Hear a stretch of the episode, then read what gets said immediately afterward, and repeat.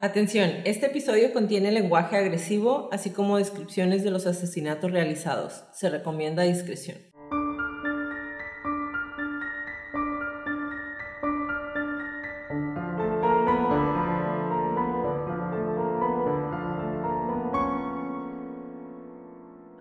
Todos, bienvenidos a Crónicas de Crimen. Yo soy su host Jacqueline López y me acompaña como de costumbre Leti Mosqueda. Hi Leti. Hi Jackie. Queremos invitarlos a nuestras redes sociales Facebook, Instagram y YouTube como arroba Crónicas de Crimen para que nos den follow. Ahí subimos toda la información y fotos de nuestras crónicas y a que nos compartan con sus conocidos. Es la única manera de que más gente pueda escuchar nuestras crónicas. Comenzamos.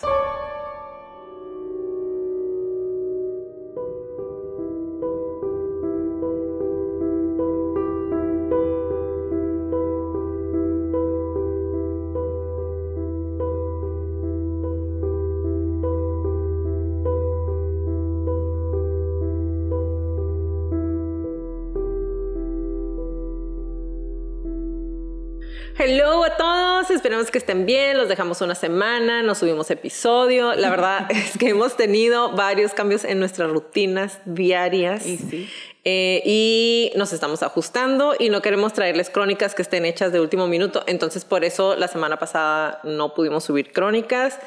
Em, pero espero que ya hayan escuchado todas las demás que tenemos. Entonces, y vienen los siguientes tres episodios para cerrar la temporada, o sea, este, otros dos, la disección y a darle con todo el mes de octubre, porque ya saben que siempre les preparamos.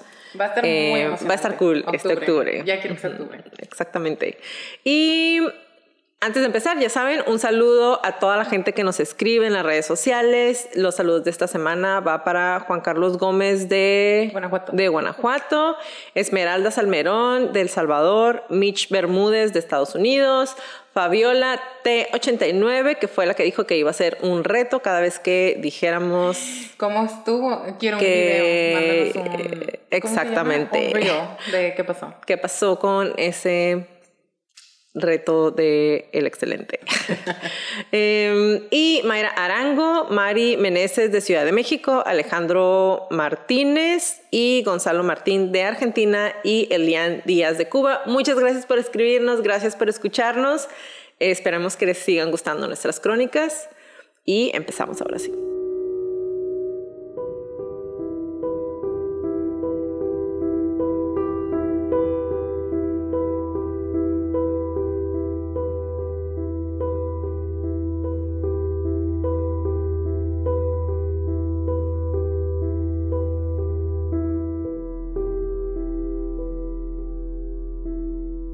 ¿Qué lleva a una persona a matar a alguien? A lo largo de esta temporada les hemos traído a padres capaces de borrar a una familia completa, madres a asesinar a sus hijos, asesinos en serie, asesinatos por pasión. Pero ¿qué lleva a un hijo o una hija a asesinar a las personas que le dieron la vida? Si le preguntamos a Kemper, les diría que la presión y el bullying a la que lo sometió su madre durante toda su vida fue el principal factor para sus asesinatos. ¿Qué tanta presión hace que una persona alcance el punto de ebullición o de quiebre? Como padres, ¿qué tanto le puedes exigir a un hijo? ¿Qué tanto es justificable? ¿Es justificable del todo? El 8 de noviembre del 2010, Jennifer Pan quitó el seguro de la puerta de su casa y subió a su cuarto. Minutos después, tres individuos armados ingresaron por la puerta, asesinaron a su madre e intentaron asesinar a su padre disparándole dos veces. El día de hoy les voy a narrar la crónica de los asesinatos a sueldo perpetrados por órdenes de Jennifer Pan, hijos que matan.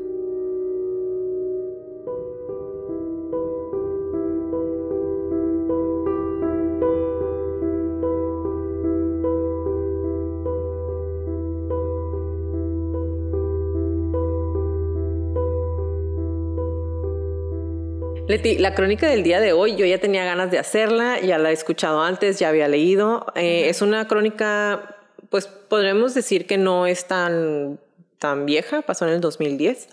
Em, y es principal, a mí me llamaba la atención principalmente porque el tema es sensible. A lo largo de las crónicas hemos visto que muchos de los asesinos en serie, muchos, muchísimos, han tenido una niñez muy poco sana. Y no necesariamente porque tengan carencias, ahí tenemos a tus amigos los Menéndez, eh, no necesariamente han sido abusados físicamente o golpeados, ahí tenemos a Bundy, pero sí han tenido un vacío emocional, un descuido o simplemente se han sentido presionados desde niños, lo que no justifica los asesinatos, pero nos da una mejor perspectiva de cómo va evolucionando la, entre comillas, justificación en la psique de un potencial asesino. Entonces, para mí, este caso tiene mucho que ver. Es un caso muy controversial, lo van a ver conforme vayamos hablando. Eh, otra vez, nuestro punto de vista, y lo voy a decir desde ahorita porque muy probablemente va a ser un poquito... Em, Controversial. Los puntos de vista, cada, cada una tenemos un punto de vista diferente y es únicamente eso, es nuestro punto de vista desde donde alcanzamos a ver.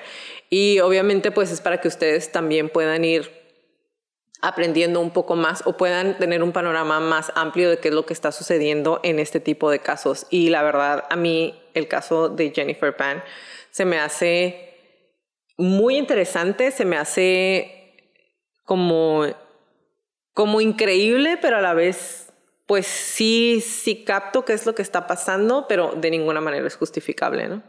A mí este caso me encantó. Últimamente he tenido la suerte de que los casos que hemos tomado, más hacia el final, los han estado estudiando criminólogos. Y entonces, pues les traigo un poquito más de lo que alguien que sí se dedica a eso, porque nosotros nada más somos psicólogas, no somos criminólogas han aprendido o nos pueden enseñar. Este caso en particular trae de todo. Trae un cóctel molotov muy especial, muy bonito. Pienso que va a ser de mis más favoritos.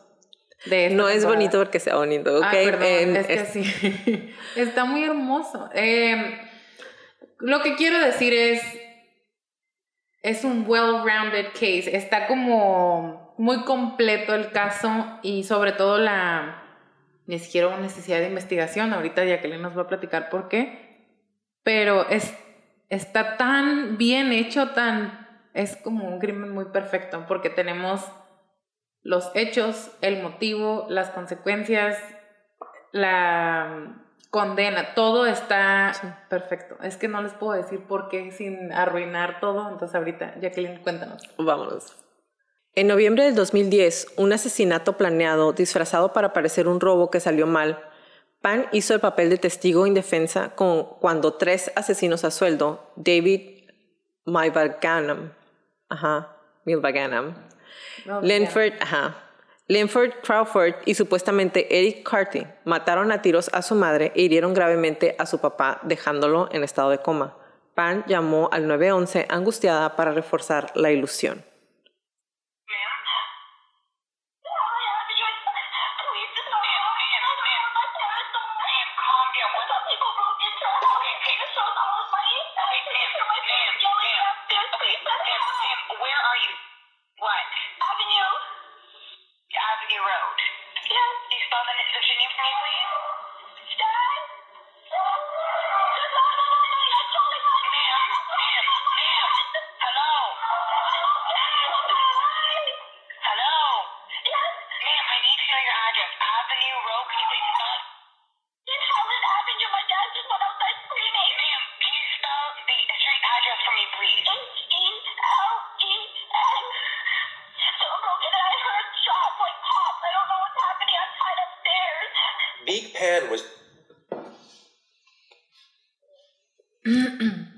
Llamada podemos escuchar a una um, Jennifer Pam totalmente histérica marcando al 911 y en la llamada básicamente le está hablando a la operadora y le dice que no sabe qué está pasando, alguien entró a mi casa, escuché unos pops, no sé qué pasó, yo estoy arriba de las escaleras, o sea, subiendo las escaleras.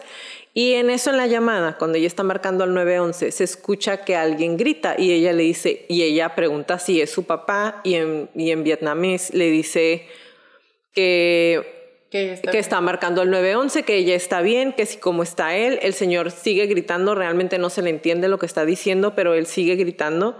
Y entonces sigue hablando con la operadora, la operadora le dice necesito que te calmes, dime en dónde están y dime cuál es tu nombre. Y entonces ella ya le da toda la información que, está, que le están pidiendo. Y los titulares iniciales lo respaldaron diciendo, Big Han Pan de Markham fue asesinada a tiros dentro de su propia casa durante lo que parece haber sido una invasión de casa al azar o un asalto al azar. Em, en otro dijeron, informó Markham eh, del Economist and Sun. Y cito, el asesinato de Markham sorprende a los vecinos. Los sospechosos de allanamiento de morada plantean un peligro muy real. La policía de Markham advirtió a los residentes después de la muerte de una mujer en un ataque aleatorio, dijo el Toronto Star. Pero los agentes de policía que investigaban el caso se dieron cuenta en un par de semanas lo que en un inicio parecía ser un asesinato al azar, se develó como un plan a cabo cuidadosamente eh, pensado por la hija de las víctimas.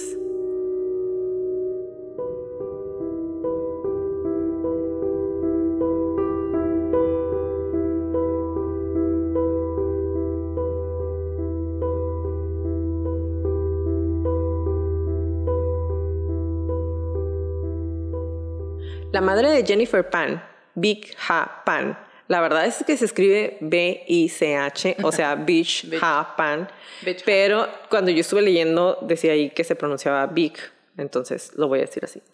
Eh, nacida en Wong y su padre Hui Han Pan eran inmigrantes de, de China en Vietnam o Viet Hoa a Canadá. Han nació y se educó en Vietnam y se mudó a Canadá en 1979 como refugiado político. Vic también inmigró como refugiada. La pareja se casó en Toronto y vivía en, Scarborough. Sus dos hijos son Jennifer, nacida en 1986, y Felix, nacido en 1989. Los Pan encontraron trabajo en Magna International, un fabricante de autopartes en Aurora, Ontario. Han, Espera. ¿Qué? ¿Félix era más chico? Sí. Qué loco. Es que, otra vez, yo no leo estas partes normalmente para, eh, para que me sorprenda. Pensé que era más grande. No, él es más chico. Por cómo se expresan de él y cómo él entra y sale de la historia, da la impresión de que él es mucho más grande. ¿No, te pasó lo mismo al principio? Antes de saber todo. Lo que pasa es que yo la historia. O sí, sí ajá. No, no, no. Yo la historia, la, casi desde que salió, yo me acuerdo que yo la vi. Entonces, yo sí sabía desde un principio que su hermano era más chico. Oh. Pero ¿estás de acuerdo que sonara como si. Sí, pero yo le voy, yo le voy más a que es, a que es hombre. Porque es hombre. Exactamente. Una disculpa por la interrupción. Exacto. Eh, los PAN encontraron trabajo, como les mencioné, en Magna International, un fabricante de autopartes en Aurora, Ontario. Han trabajó como fabricante de herramientas y materiales, mientras que Big fabricaba piezas de automóviles. La pareja trabajó duro, eran muy trabajadores y eh, fue muy persistente y ahorraban mucho dinero para asegurarse de que sus hijos tuvieran la educación y oportunidades que ellos mismos no habían tenido.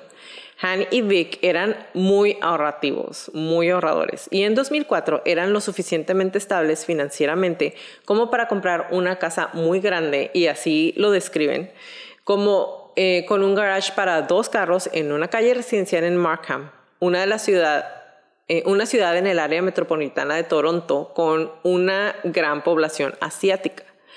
Eh, Vic conducía un Lexus ES300 y Han conducía un Mercedes-Benz clase C y habían, tenían en ahorros como 200 mil dólares.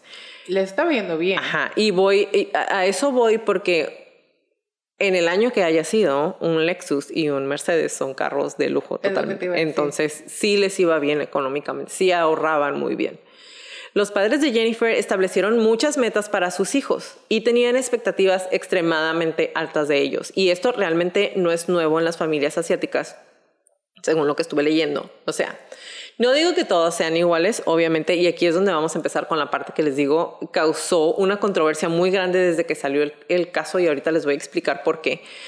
Eh, pero sí he sabido que este tipo de familias basan mucho su vida familiar en la exigencia o en las expectativas que tienen de sus hijos, a quienes, entre comillas, les corresponde mejorar lo que sus padres tienen o les han dado.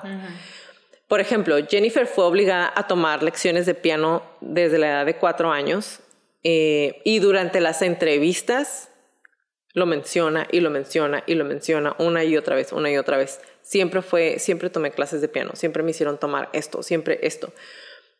La familia siempre es primero. Durante todas sus entrevistas, hay más de 19 horas de entrevistas de la mujer, ¿ok? Muchísima información. También la hicieron eh, tomar clases de patinaje artístico en donde em, entrenaba la mayoría de los días de la semana y esto para ella sí era un sueño. Ella era una excelente, excelente patinadora y hasta se había pensado que podía llegar al equipo olímpico en patinaje y tenía expectativas de convertirse ella sola en campeona olímpica de patinaje artístico. Esto hasta que se rompió un ligamento de la rodilla a los 14 años. Y entonces le dicen que nunca va a poder volver a patinar, por lo menos no de manera profesional. Y aquí ella sí, eh, sí, sus sueños sí se ven interrumpidos por eso, porque ella lo admite tiempo después, ¿no? A mí nunca me gustó la escuela, yo no era buena en la escuela, no tenía super calificaciones, pero era muy buena en el patinaje. Entonces, si tienes unos papás que siempre tienen expectativas muy altas sobre sobre tu persona y sobre lo que tienes que hacer en la vida desde que nacieron. Ellos, mis hijos tienen que ser excepcionales. Y entonces ella no podía brillar en la escuela, pero era excelente patinadora. Para ella era como, ah, bueno, tal vez no voy a darles esto, pero en esto voy a brillar y voy a ser la mejor patinadora. Entonces cuando, le, cuando tiene el accidente y, y se rompe el ligamento, todo se le va al suelo a ella, porque entonces Ahora sí tengo que, a fuerzas, tengo que ser excelente estudiante. Y entonces los papás es como que, pues no, ya no vas a poder ser patinadora olímpica, ya no vas a ir a patinar, aunque puedas hacerlo de manera como hobby, porque no es un hobby. Porque de qué te va, qué va a aportar. Exactamente. A mí no me interesa que tengas hobbies, a mí me interesa que seas la mejor en algo. Ya no vas a poder ser la mejor patinadora, pues ya no vas a ir a patinar. Entonces la sacan de ahí y es donde no le queda más remedio que aplicarse en un plano en el que para ella no era nada fácil. Debía poner todo su empeño en el ámbito escolar, que como ya les comenté, no era lo que ella quería. Y Jennifer asiste a la escuela secundaria católica en Mary Ward, donde tocó la flauta en la banda de la escuela también porque sus papás le pedían que hiciera muchas actividades extracurriculares. Además de del piano, tocaba la flauta y patinaba encontraste, porque yo no, si hablaron con ella así de claro. ¿Cómo? De como ya no puedes ser patinadora olímpica, entonces te va a quitar el tiempo y mejor dedícate a la escuela. O sea, claramente sí, sí, sí, sí, sí, los papás le dijeron eso. Interesante. Ajá. A pesar de, eh, según declaraciones de una amiga de la escuela, Karen K. Ho, Han era visto como el clásico padre tigre. En la cultura asiática, el tiger parenting es algo muy común. Eh, y Vic era su cómplice, era la, mamá, hacía lo que el papá le decía, básicamente, que era también exigirle a los hijos. Los padres recogían a Jennifer cuando iba a las clases, cuando se terminaban las clases, todos los días. Ella no podía, tenía muchas eh, cosas extracurriculares que aportaran algo para su educación. O sea, ella no podía jugar básquetbol porque no iba a ser basquetbolista profesional. Entonces, eso no porque te quita el tiempo. No podía hacer otra cosa que no fuera ir a la escuela, actividades extracurriculares, y sus papás iban por ella todos los días todos los días. Monitoreaban todas sus actividades extracurriculares muy de cerca.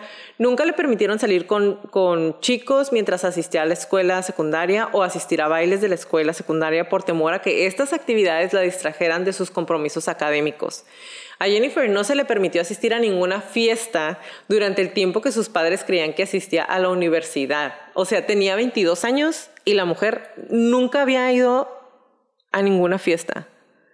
Nunca había podido salir con nadie, nunca había tenido una relación, entre comillas, porque ahorita les voy a platicar. ¿Tenía amigos o así? Eh, tenía a esta amiga que era también de la comunidad ah, asiática, eh, pero no tenía amigas con las que, ay, mamá, voy a salir con mi amiga. No, no, no podía. Eran de su casa y sus papás monitoreaban todo lo que hacía e iban por ella a todas partes, siempre. ¿Qué digo? ¿Estás describiendo de alguna manera papás que, que tú y yo hemos conocido, o sea, papás de nuestras amigas, primas o vecinas, lo que sea, em, o de, o sea, gente, no, hasta aquí Suena como estricto, nada más, te podría decir. Pero, Pero al mismo sí, tiempo... o sea, sí entiendo esa parte de que, ah, tengo papás muy estrictos, pero vas a fiestas de tus primos, de tus Ajá. amigas, o sea, a lo mejor no Pero te dejan irte de party en la noche, a lo mejor no puedes salir, por ejemplo, ella que hasta sus 22 años jamás había ido a un club porque los papás no la dejaban salir, nunca había ido a un antro. está- Entonces, a lo mejor tienes papás muy estrictos que te dicen, no, pues a esta hora te sales y a esta hora regresas y necesito saber con quién estás, quién es el papá, cómo se llama, dónde está el teléfono, dónde está la casa, necesito saber toda la información. Ella ni siquiera eso, no podía salir, no tenía permiso de salir, porque no querían que interrumpieran sus cosas realmente. O sea, no es como que, ah, va a interferir con tus clases, no. Mm, No, no, no, no se puede. te va a distraer de, de este camino que tienes que seguir. ¿no? de este camino de excelencia. A la edad de 22 años, como ya se los comenté, nunca había ido a un club, no había estado borracha, nunca había ido a ninguna casa de un amigo, nunca se había ido de vacaciones sin sus papás. Según los informes de Jennifer y sus amigos, consideraban este- esta educación como restrictiva y muy opresiva. Sí era. En realidad, o sea, imagínate vivir sin permisos de nada. güey. O sea, y sus papás solo esperaban 10 de calificación. Si tenía otra calificación, era eh, deshonrada tú y deshonrada tu vaca. vaca, Deshonrar a ti, deshonrar a tu vaca. Y sabe, otra vez te voy a interrumpir. Es que hace rato que estábamos platicando antes de empezar, te decía que si viste Gilmore Girls, está en Netflix, porque si nunca lo han visto, es un programa ya viejito. O sea, cuando yo estaba chica, ya estaba, ya había empezado. Y, y hay dos personajes ahí, tres. Está la principal, que es la Rory. A ella también le exigían bastante, pero al mismo tiempo no era la mamá, eran los abuelos, por ejemplo. Pero La estaba su la abuela, pero estaba su amiga que coincidentalmente era coreana y a ella así la tenían, de que no podía ni siquiera salir, no podía hablar por teléfono, horarios súper estrictos, eh, no podía tener amigos, apenas soportaban a esta chica y en la escuela, que también era una escuela muy acá, había otra chica que una vez le dieron un A-, que es equivalente a un Nueve. 9.5 y estaba llorando la, la morra, ¿no? Porque, digo, y ellas querían entrar a Harvard y cosas así y necesitaban tener todas las actividades extracurriculares. O sea, no es tan a lo que voy, no es que eso sea el extremo, pero todo junto.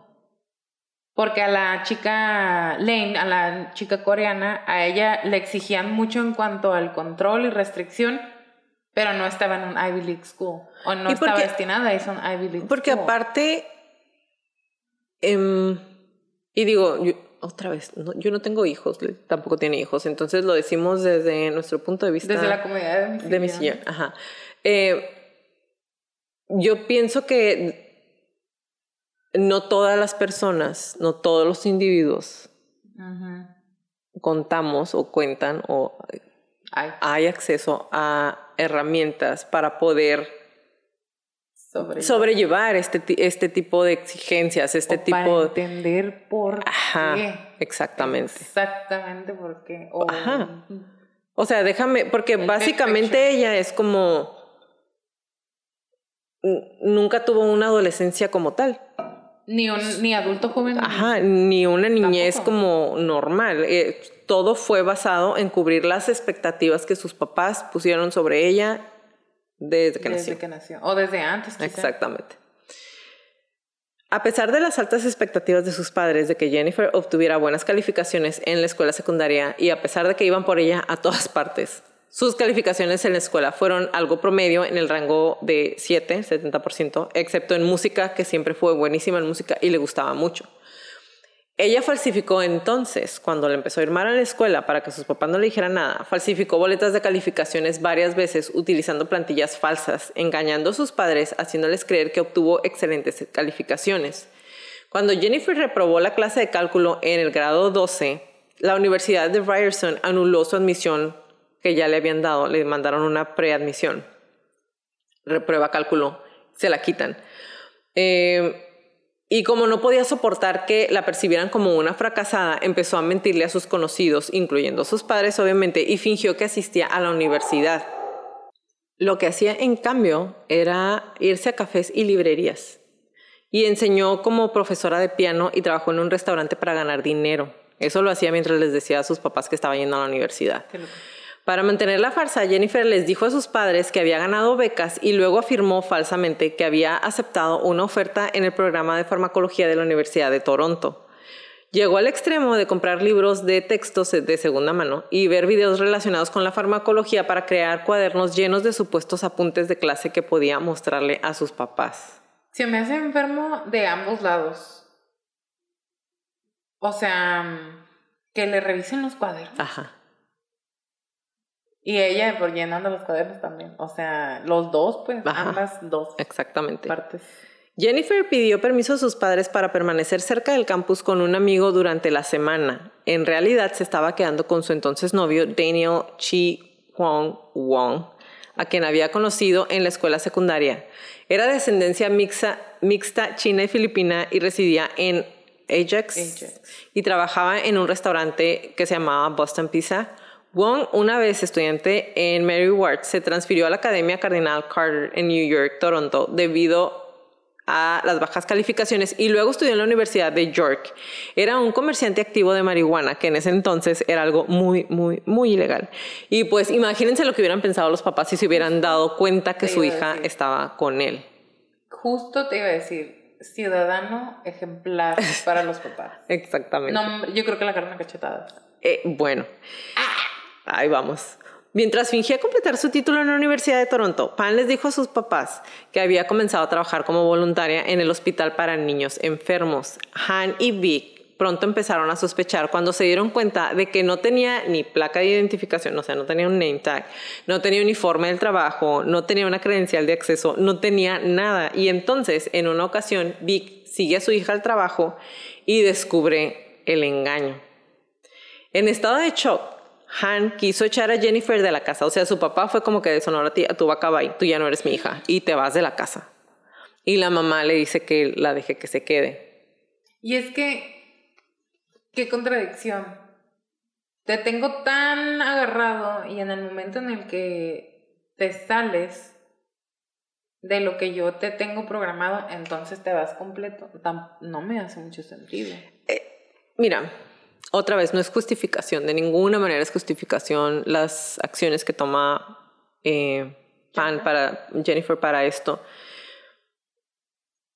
Pero yo, yo pienso que se fue sintiendo cada vez más acorralada. O sea, realmente no tenía, o sea, sí tenía opción de decirles la verdad y que el papá le dijera, pues, qué vergüenza, eres, qué vergüenza, deshonrada, ¿no? O sea, o sea, la familia, nos estás haciendo quedar en vergüenza. No sé qué le hubiera dicho, no sé qué hubiera hecho, pero en cuanto él se da cuenta que no estaba yendo a la universidad, para él fue como, ya no eres mi hija.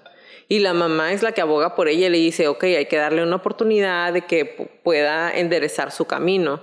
su, hermano en este, en este entonces ya está estudiando, no está, no está ahí donde, en, la casa, va y viene, pero eh, con él no, de él, fíjate que busqué y no hay mucha información. Y otra vez, en este tipo de familias, a final de cuentas, él era el hombre. Entonces, no eran igual de estrictos con él que con ella. Pero, y ella era la primera. Wouldn't it make more sense? No, no sería. Tuviera más sentido. Más, ajá, más lógico o más, más sentido que con el hombre se cargaran más si son. Porque el Tiger el tiger parenting o los papás tigre o el, o el, esa madre, no se basa en hombres y mujeres, es un, tienes que sacar adelante a la familia, tienes que traer más de lo, que, yo te estoy dando, tienes que mejorar la raza, que es lo que se dice más acá en México. Tienes que mejorar la raza, la familia, sacarnos del hoyo. Y, y, y donde yo estoy leyendo no viene desde un lugar del machismo. Bueno, entonces puede ser que el hijo haya sido muy inteligente y él sí haya, sí haya estado cumpliendo las expectativas de los padres. Cubriendo todas las palomitas. Porque yo tampoco encontré, o sea, no me puse a buscar tanto para. Yo sí busqué de él, pero, pero digo, al final les voy a decir porque también no hay mucha información de él. Les voy a dar el porqué ah. al final. Entonces ya no les voy a spoilear más. Pero bueno, le dicen que el papá la va a correr de la casa, la mamá le dice que le dé otra oportunidad, como no había terminado las, la escuela secundaria, que realmente es la preparatoria, pero en el otro lado es... es ¿Qué es? ¿High school? High school, ajá. ¿Qué es secundaria? Prim- ¿Qué es Perdón, secundaria? están en Canadá, entonces Sí, es allá. Pero se parece. Ajá. Bueno. Entonces, bueno, no había terminado lo que es aquí la preparatoria y finalmente empieza a trabajar para terminar la escuela por completo y luego sus papás la- le dicen que eh, de la aplicación para la universidad. Sin embargo, tenía prohibido ponerse en contacto con Wong o ir a cualquier lugar excepto a su trabajo de profesora como piano. Sin embargo, obviamente, seguía hablando con Wong, su, su exnovio. Ahora bien, los papás se dan cuenta que está con él. Obviamente el papá es de, estás pero mal de la cabeza, necesitas dejar de verlo. Si no lo dejas de ver, eh, y de si no dejas de juntarte con él, te vas a ir de la casa y ya no eres mi hija. O sea, para ellos sí es como, te corto totalmente mi vida, ya no vas a tener dinero, ya no vas a tener nada, ya no somos tu familia si sales de esta casa. Si los- gonna shun her. O Sí. sea, la iban a de, de- de- desconocer. ajá. Como De- desheredar, ajá, exactamente, de la a familia. Ujú. la familia. Entonces, eh, cuando Jennifer tenía 24 años, Wong se consigue, eh, cansado de intentar entablar una relación con ella, ya que obviamente pues no la dejan salir, no pueden, realmente no puede tener una relación más que Normal. Exactamente, de repente se veían, de repente se escribían en los momentos en que ella iba de su casa a dar las clases de piano, realmente cero tiempo. Entonces él empieza a tener una relación. Wong rompe su relación con Jennifer y empieza a salir con otra joven. Eh, cuando Pan se entera, le dice a Wong que un hombre había entrado a su casa mostrando lo que parecía ser una placa de policía, después de lo cual varios hombres se apresuraron y la violaron en grupo. Pan le dice esto a Wong, a su exnovio, y después le dice que todo esto había sido por su nueva novia, que su nueva novia la había mandado violar, en, en grupo a su casa. Y entonces él es como de que, o, o sea, no inventes, deja a la otra chica. Y obviamente todo esto era falso, pero lo hizo porque no quería perderse. Lo que para mi punto de vista era la única persona que hasta ese momento había mostrado algún tipo de sentimiento o afecto para ella. No que haya sido el más sano. Y me imagino que más adelante nos vas a explicar un poco más al respecto, pero qué estrés, o sea, yo te puedo decir que hasta que dejé de vivir en casa de mis papás, jamás me quedé a dormir en la casa de nadie más porque no tenía permiso. Pero, ¿A los cuántos años te saliste? mira, nadie necesita saber eso, pero yo estaba muy adulta cuando me salí de vivir de la casa de mis papás. Eh, y sí necesitaba pedir permiso, pero sí me daban permiso. Pero sí, ya estaba muy grande. güey. Pero entonces te, te pones... eh, imagínate vivir así encerrada y aparte haciendo constantemente algo que no disfrutas. Y no nada más eso, sino que aparte de tener que hacer algo que no te gusta, algo que no disfrutas, algo que no es tu fuerte, es algo que en lo que tienes que ser excelente.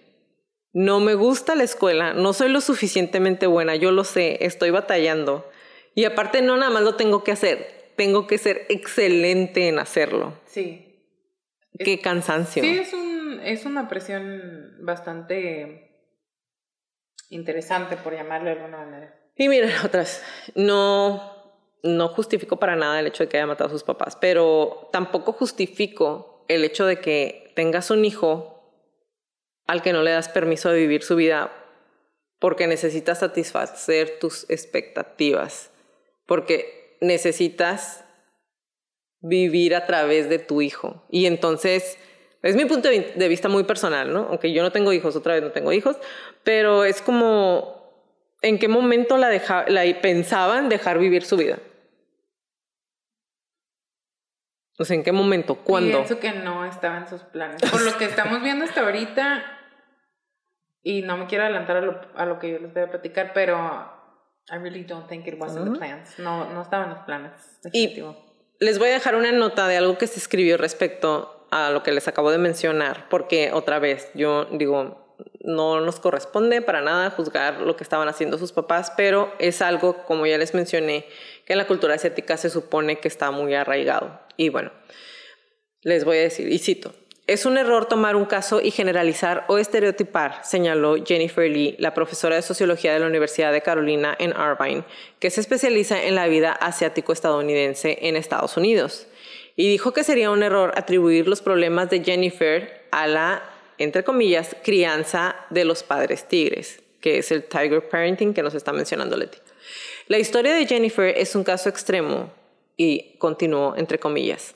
Es muy fácil culpar a los padres inmigrantes, dijo Lee, coautor del recientemente publicado libro The Asian American Achievement Paradox. El peligro de destacar casos como el de Jennifer es que contribuyen a la idea errónea de que todos los niños asiático-americanos experimentan esa presión extrema y son mentalmente inestables. Pero ella dijo, los padres de Jennifer ciertamente tuvieron un papel en hacer que se sintiera atrapada, pero creo que hay una discusión más amplia sobre las expectativas que los maestros, los compañeros y las instituciones depositan en personas como Jennifer para que se ajusten a ese estereotipo de los asiáticos excepcionales, estudiantes estadounidenses. Desde que se publicó el artículo, de Ho ha sido ampliamente compartido en Facebook tocando una fibra sensible con los niños inmigrantes asiáticos en Canadá y Estados Unidos que han recurrido a las redes sociales para compartir historias sobre las altas expectativas de sus padres y el, medio para, y el miedo paralizante asociado con no cumplir con ellas. Todo esto pasó a raíz de que sale la historia de Pan. Se escribe el artículo en donde dice, no podemos estereotipar, no podemos tomar un caso y decir que todos los casos son iguales, pero entonces, cuando sale esto, un montón de estudiantes asiático-americanos que están en Estados Unidos empiezan a subir sus historias del terror a Facebook diciendo, a mis papás me ponían a hacer esto, mis papás, eh, yo tenía que hacer esto, imagínate qué miedo, porque entonces te das cuenta que tal vez ya que estás más adulto dices, y qué bueno que me pusieron la presión que me pusieron en mí porque soy un excelente cirujano, porque soy un excelente lo que sea. Pero tal vez llega un momento en la adolescencia que todo el mundo lo tenemos, pero tal vez para ellos es como, me siento atrapado realmente, no sé qué hacer, me siento mal, me siento mentalmente inestable porque no puedo cumplir con las expectativas que están poniendo sobre mí. En la discusión de Reddit sobre la historia, un usuario que creó una cuenta nueva para poder ser eh, anónimo escribió, y cito, esta historia me hizo un número o it make a number on me o qué quiere decir como me sentí súper identificado porque mi vida solía parecerse a la de ella. Vengo de una familia asiática con mucha de esa mentalidad de padre inmigrante, yo era un estudiante excepcional en la escuela secundaria, obtenía becas para la universidad y tenía mi elección a cuál asistir. Y luego todo se fue cuesta abajo a partir de ahí. También vivía en casa fingiendo tener un trabajo respetable. Mis padres me dieron todo, se sacrificaron tanto por mi éxito y este fue el resultado. Pero a diferencia de Jennifer, agregó, acepté esas condiciones de mis padres para arreglar mi vida. No siento ninguna simpatía por Jennifer Pan porque siento que estaba en su lugar. Después de que sus padres se enteraron, su papá reaccionó de manera similar al mío, al igual que su mamá. Pero aproveché la oportunidad para recuperar mi vida y ella usó la suya para arruinar la vida de ella.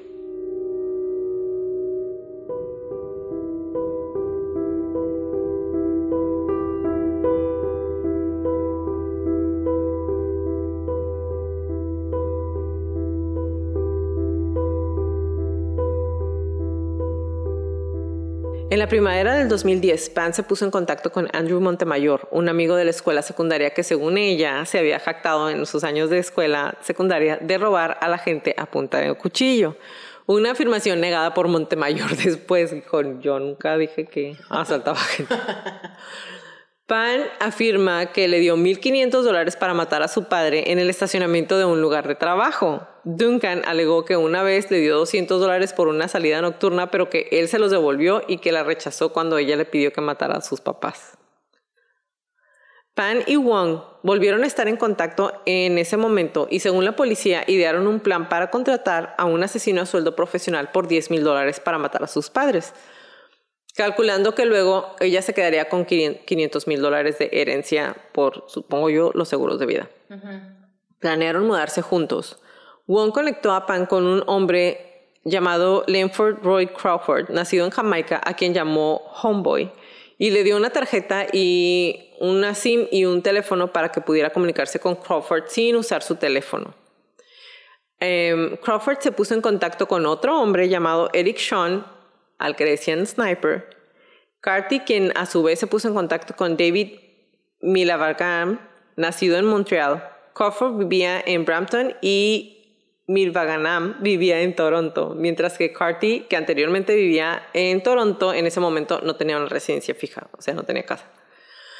La corona, que en Canadá es la parte acusatoria, declaró que Milvaganam era uno de los asesinos. Más tarde, Carty fue declarado responsable de un asesinato no relacionado y el periodista Grimaldi, que había estado siguiendo el caso, declaró que Carty era un delincuente violento reincidente. O sea que no eran gente random, o sea, sí eran de alguna manera criminales. Ajá. Pero se me hace interesante de dónde sacó el contacto el David. El contacto se lo dio eh, su novio, el que vendía Por eso, droga. David. Uh, ah, el que vendía. vendía drogas. El asesinato tuvo lugar en la casa Pan en el vecindario de Unionville, Markham, en Ontario, el 8 de noviembre del 2010. Según la fiscalía, Pan abrió la puerta principal de la casa familiar cuando se fue a su cuarto antes de dormir y luego habló por teléfono con Mila Vaganam. Después, o sea, le he cambiado el nombre, el nombre a este hombre mil veces. Milva Ganam. Milvaganam y otras dos personas entraron a la casa por la puerta principal sin llave, todos con armas de fuego. En el testimonio ante el tribunal, la corona o la parte acusatoria no estableció la identidad de los otros dos eh, asesinos. Wong y Crawford estaban trabajando el día del asesinato, se supone. Carter declaró que él era el conductor de los que se habían metido a la casa, pero jamás dijo quién, cuál era el nombre de las dos personas. Entonces mucho tiempo era como, pero si fueron ellos los asesinos o no fueron ellos porque tenían su coartada, porque está, habían checado en el trabajo. Se supone que estaban trabajando. ¿Ok? Después de exigir todo el dinero de la casa y saquear el dormitorio principal, los tres hombres llevaron a Vic y Han al sótano donde les dispararon varias veces. Vic murió, pero Han sobrevivió a sus heridas. A Vic le dieron tres disparos y a Han le dispararon una vez en el hombro y una vez en la cabeza y sobrevivió. ¿ok? Pan afirmó que, lo que la ataron pero que logró librar sus manos y marcar al 911. Han Pan fue tratado en el hospital Markham Southville antes de ser trasladado a una unidad de trauma en el hospital de Sunnybrook en Toronto en el avión. Aquí va. Aquí va. A él le disparan eh, una vez en el hombro y otra vez en la cabeza. Como le disparan en la cabeza, le atraviesa el cerebro, creyeron que se iba a morir. Obvio. El señor sale corriendo en la llamada del 911 que les puse ahorita. Él se escucha que está gritando. Es, no se escucha bien, no es legible lo que se escucha, pero él está gritando. Ella creyó que su papá se iba a morir también. Ajá. Al papá le inducen el coma. Ujú. Y cuando despierta, aunque la bala le atravesó el cerebro, se acuerda perfectamente de todo lo que pasó. De todo se acuerda. Entonces es como...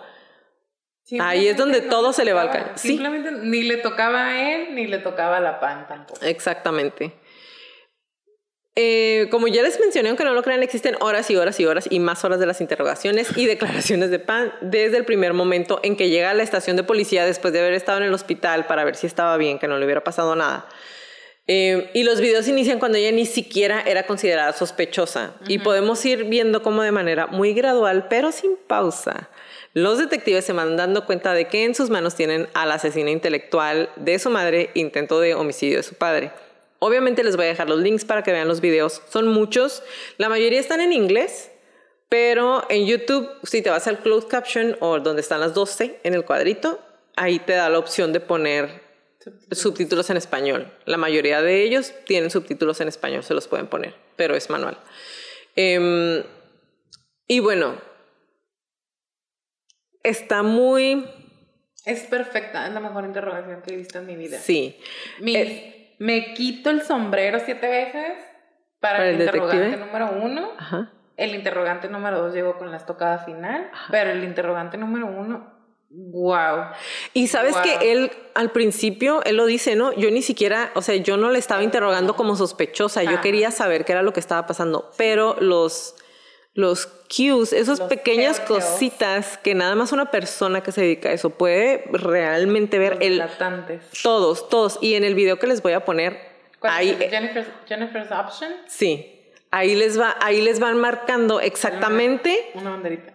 En dónde es donde él se fue dando cuenta de que ella, eh, esto no me hace match, esto no, no me está diciendo. Dime y principalmente. Dímelo, dímelo. les voy a hacer un resumen de los tres, eh, de las tres veces que ella declara. eh, y cómo se va dando cuenta, de verdad en el video se va dando cuenta, ella dice algo y ella solo es como, "Ah, la regué, la regué, La oh siento shit. como. Ella hace cuenta que eh, se empieza a meter a arenas movedizas lentamente y para la segunda vuelta se empieza a mover más y más y de pronto es como Ya. fuck. Ajá, ya, ya no me puedo salir. Y obviamente, pues el detective es el que le, la va empujando así como. Y fíjate que, que sí, porque, bueno, es que no, dale. Eh, como les comenté ahorita, ella da su historia, ¿no? Ella dice, eh, en la primera parte de la interrogación, ella dice, yo estaba en el cuarto, empecé a escuchar, eh, de repente empecé a escuchar que mi mamá gritó, le estaba gritando a mi papá, ¿qué le gritó? Y ya ella dice, pues le gritaron esto. Eh, y luego dice que em, la amarraron, pero escondí el teléfono en la bolsa del pantalón, luego me dejaron en las escaleras y entonces el policía se empieza a dar cuenta que está echando mentiras. Y aquí va la primera declaración de Jennifer. Según Jennifer, ella estaba en su habitación de arriba con la televisión encendida y hablando por teléfono cuando escuchó pasos, pero estaba segura de que esos no eran los pasos de su papá. Y ella dice, escuché las escaleras, pero las pisadas eran tan fuertes que yo supe que no eran mis papás. Cuando abrió la puerta se encontró de frente a un rostro desconocido, amenazándola con un arma. Le ató las manos a la espalda y la condujo escaleras abajo hasta donde estaban sus papás y, los otros dos intrusos. Recordó detalles como que su madre trató de ponerse de pie con resistencia a pesar de que le advirtieron que no lo hiciera y que todas las luces estaban apagadas. Jennifer se vio obligada a guiar a los intrusos para obtener la billetera de su padre que no pudo encontrar, pero el intruso logró encontrar 1.100 dólares en la mesa de noche. Jennifer se quedó arriba con las manos atadas a la barandilla de las escaleras. Cuando los intrusos se fueron, ella tomó su teléfono plegable en su bolsillo trasero con sus manos restringidas y marcó al 911. Entonces, esa, esa es su primera declaración en donde ella dice, y aquí la primera vez que ella está ahí en el video lo van a ver. Si no ven el video, se los platico. Abren la puerta y ella se sobresalta. Ajá, sí. Ajá. Todo esto lo está fingiendo. Todo esto ella ya había estudiado cómo hacer para parecer víctima de, de un robo. Y ella dice que marca el 911 porque saca el teléfono, bla, bla, bla. Y entonces es, ah, ok, tenías tus manos amarradas atrás. Sí, y cuando le dicen tenían las manos amarradas, ella ya sabe que la pregunta que sigue es, ¿cómo marcaste el 911? Si tus manos están amarradas atrás. Porque ella desde un inicio dice, cuando yo escuché, me metí el teléfono al pantalón, entonces ellos nunca se dieron cuenta que traía mi teléfono. Pero es un teléfono plegable, de esos que se cerraban. Los flippy. Ajá, entonces eh, si tienes las manos amarradas en la barandilla de la escalera, el detective le dice, ¿me puedes decir ¿Me puedes enseñar? ¿Me puedes enseñar cómo marcaste al 911? Y entonces ella empieza así como que, ah, es que, pues me puedes soltar una mano y entonces marqué al 911 y es cuando mi papá empieza a gritar, bla, bla, y, desvía la conversación y el, y el detective, como es la primera vez, va anotando nada más, que es lo que está diciendo de manera inconsistente y dice, va, te voy a dejar para que te confíes, ¿no? En la segunda declaración de Jennifer dice, algo andaba mal desde su primera declaración. Parecía genuinamente arrepentida en su declaración voluntaria, pero hubo momentos en que mostró inconsistencias en sus declaraciones. En su segunda declaración se equivocó cuando en realidad cuando dijo que estaba atada.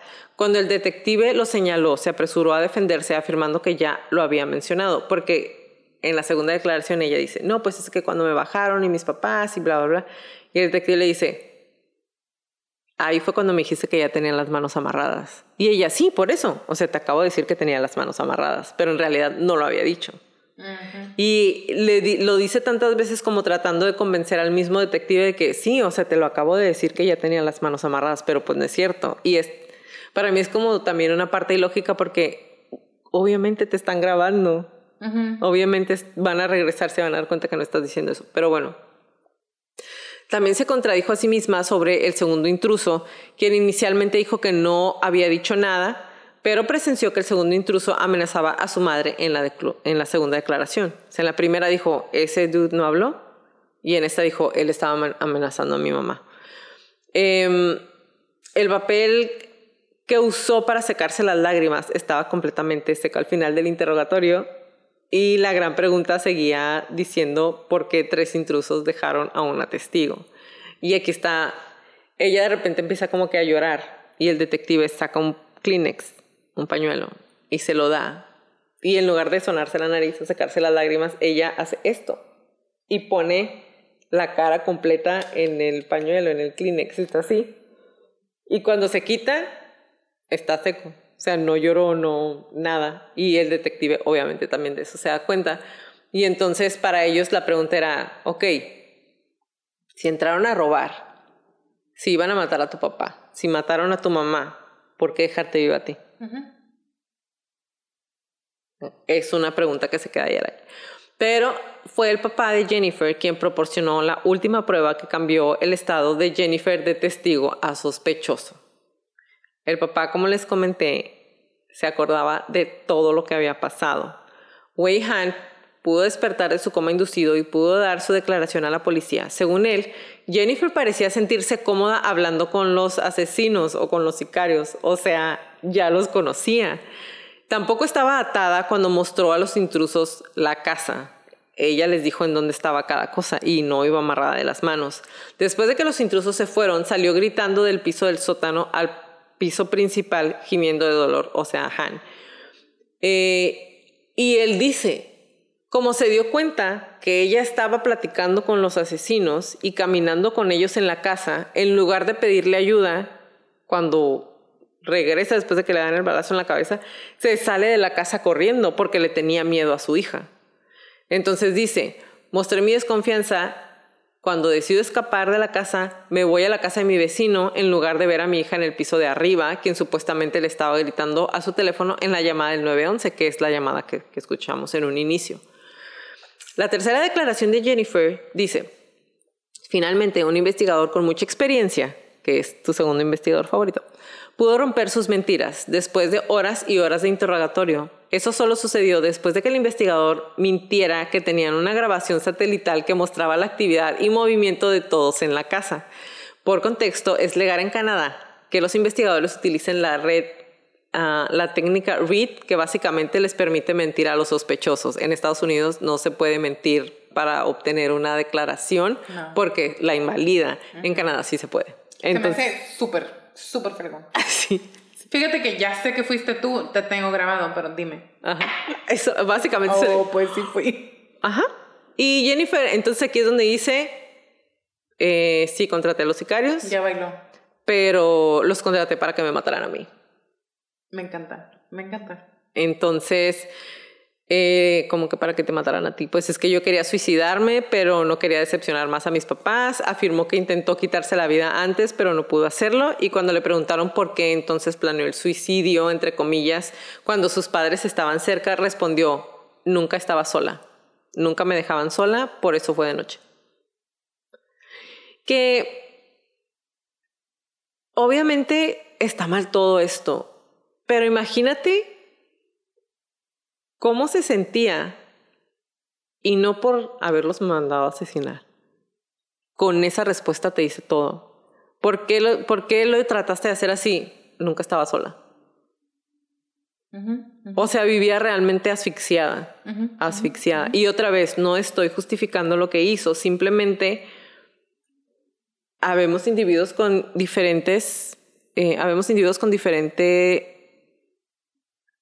acceso a información como para poder sobrellevar o no cierto tipo de presión, ¿no? Por eso no toda la gente puede ser espía, porque te van a sacar la verdad, aunque te estén torturando. Hay gente que sí acepta las torturas, hay gente que no puede con eso. Entonces, básicamente, Jennifer intentó cancelar toda esta información cuando su relación con su padre mejoró. Eh, trató de de sentirse mejor y de no querer suicidarse. Pero el plan se llevó a cabo de todas maneras con sus padres eh, siendo asesinados en lugar de ella. Cuando ya ella les dijo a los asesinos, eso quiso decir ella, ¿ok? Intenté mejorar la relación con mi papá, les dije que siempre no necesitaba que se llevara a cabo el trabajo, pero ellos de todas maneras fueron y mataron a mis papás en lugar de matarme a mí. Claro, porque un asesino ya con una agenda no puede cambiar.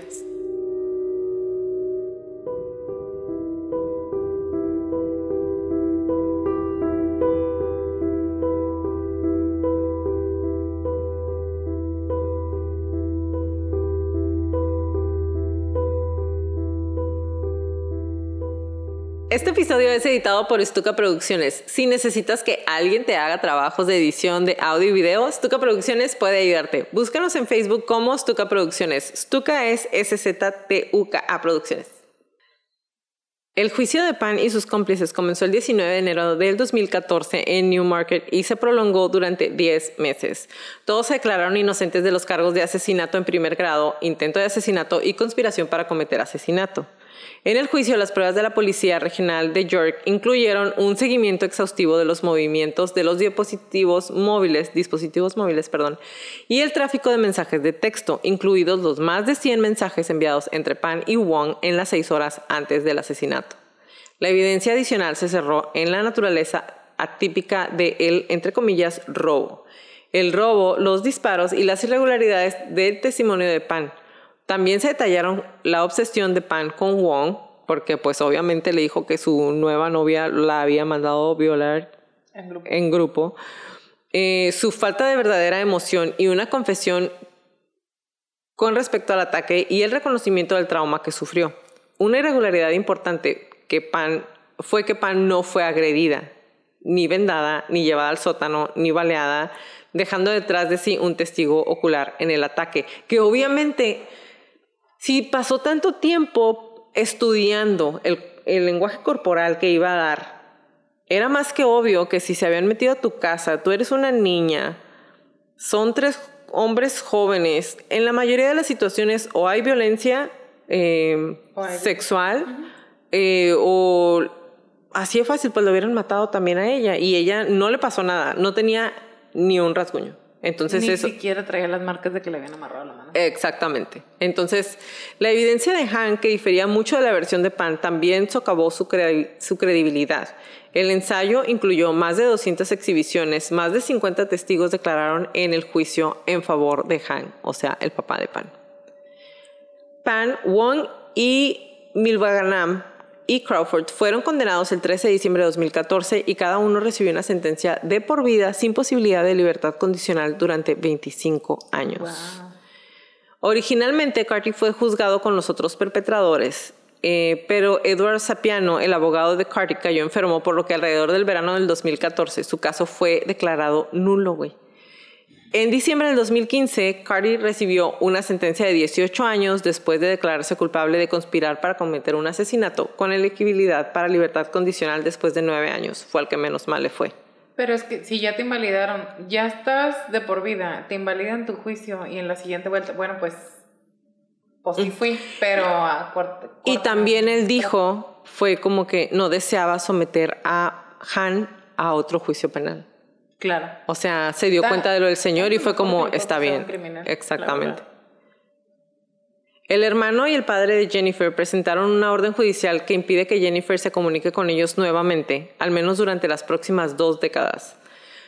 Wei Han sufrió heridas de las que no pudo recuperarse por completo, ataques de ansiedad y constantes pesadillas. Ahora vive con sus familiares, le resulta insoportable vivir en la casa donde perdió a su esposa y casi pierde la vida él también.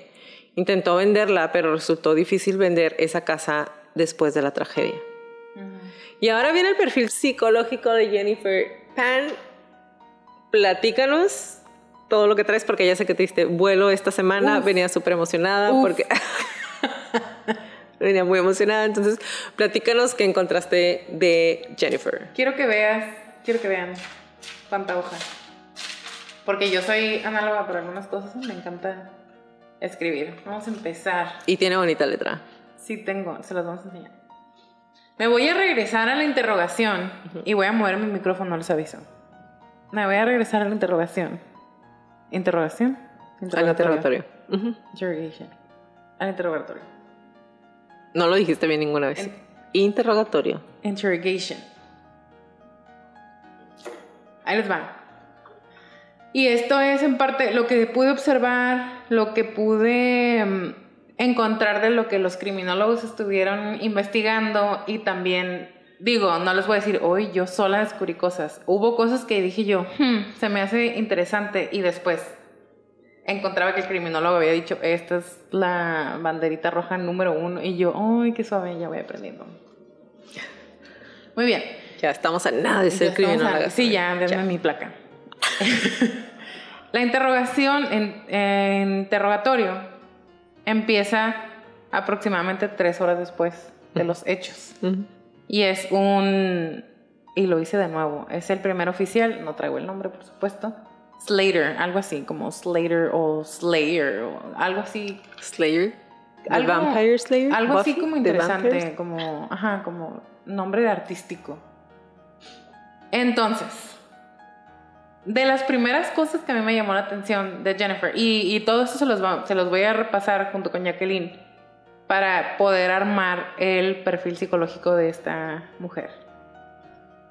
De las primeras cosas que Jennifer pregunta es, ¿qué pasa si ahorita se me olvida y al rato me acuerdo? O si ahorita digo algo que realmente no es y al rato lo quiero corregir, ¿se puede?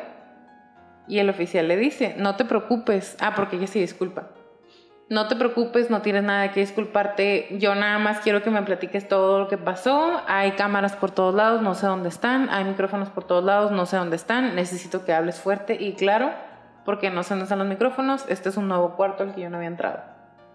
¿Entiendes lo que te estoy diciendo? Sí. ¿Estás de acuerdo que te estoy grabando? Sí. ¿Estás de acuerdo que no hay ningún abogado aquí? Sí. ¿Estás de acuerdo que me vas a platicar absolutamente todo lo que tienes, todo lo que te acuerdas, todo lo que viste? Sí no me vayas a echar mentiras. No, no te voy a echar mentiras.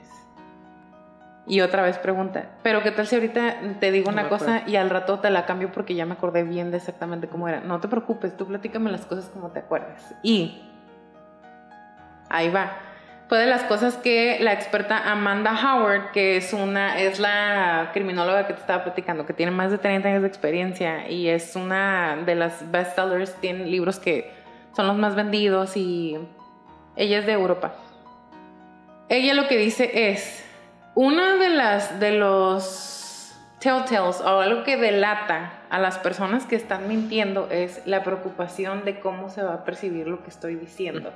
Cuando una víctima que normalmente está en shock después de un hecho tan violento como que entren a tu casa tres hombres armados, te amarren a un lo que sea, con lo que sea, te hagan lo que sea y maten a tus padres, estás en shock. Y ella dice, no sabemos cómo vamos a reaccionar, que es lo que tú y yo siempre decimos, no se sabe cómo va a reaccionar alguien, pero hay ciertas conductas que son normales, entre comillas, pues es esperadas. Que no, una persona que fue una víctima real, realmente no le importa cómo lo estén escuchando. lo que necesita ni es. estás pensando en eso. Ajá, es, o lo dice, hay, hay mucha gente que o lo dice todo, ta, ta, ta, ta, ta, cómo, cómo fue lo que se dio, cómo se acuerda, y ya después van acomodando, o simplemente estás tan hecho que no, que pues te me, bloqueas. me acuerdo tal y tal. Ajá. Lo que ella dice es, tú te esperarías que sea una plática normal, a pesar de que estás en shock, a pesar de que acabas de pasar un evento traumático, lo platicas como platicas, porque sigue siendo tú. Y bueno, conforme va avanzando la declaración, Jennifer se, continúa mostrando de inicio a casi fin, sin emociones. Y ella dice, otra vez, no digo que la quiero ver llorando, no digo que la quiero ver histérica, no digo que la quiero ver gritando, pero quiero ver algo. Y en ella no veo nada. Entonces, no sabemos cómo vamos a actuar, pero hay algo. Y digo, cuando yo estuve en intervención en crisis y me tocó dos o tres casos que me impactaron, que te los llegué a platicar y hasta yo lloraba las primeras veces que lo platiqué. Cosas fuertes. En una ocasión era una persona completamente desconectada de sus, de sus emociones, pero su cuerpo me estaba platicando todo lo que sus emociones no podían. Su cuerpo. y otra persona en completo descontrol emocional, gritando, llorando, le salían eh, cosas así de la nariz y los ojos y sudando y, o sea, era un descontrol total. Y es, son ejemplos que puso esta criminóloga. Aunque estés en shock, estás, estás demostrando cosas, ¿no? Y ella no. Otra cosa, cuando le dicen, platícame de qué te acuerdas, Jennifer empieza el día a las nueve y media de la mañana. En la mañana me levanté y me tomé mi café y desayuné, salí de mi casa y entonces vi que había unos policías afuera y que estaban tapando la calle y yo pensé qué está pasando y entonces vi que había una fuga de gas y entonces mi mamá me dijo que me podía quedar en la casa. Y dice el policía, entonces ella está levantando una banderita literal mientras está viendo el video, levanta la banderita y el policía al mismo tiempo anota. Y yo también dije, ¿por qué empezó en la mañana? Ajá. Y me puse a pensar cuando yo, y yo Yo me regresé, yo me regresé y dije, le preguntó, ¿cómo, cómo, fue tu día? No.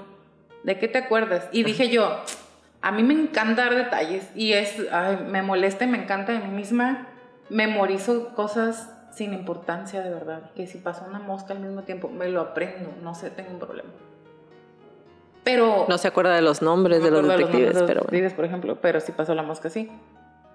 Pero si a, si a mí me dicen qué pasó, no me voy a ir a las nueve y media de la mañana. ¿Qué pasó ahorita antes de que se me olvide o porque lo traigo súper fresco? No, mi, mi, niñita se fue a las nueve y media. Pero no sabemos cómo vamos a reaccionar. Sí, pero no. Y lo que es, es muy extraño porque, otra vez, dice la criminóloga, la mayoría de las personas empieza en media hora antes 15 minutos antes. El día pasó como normal, me levanté a la misma hora de siempre, hice mis actividades, llegué a mi casa, mis papás llegaron, nos fuimos a dormir y ¡pum!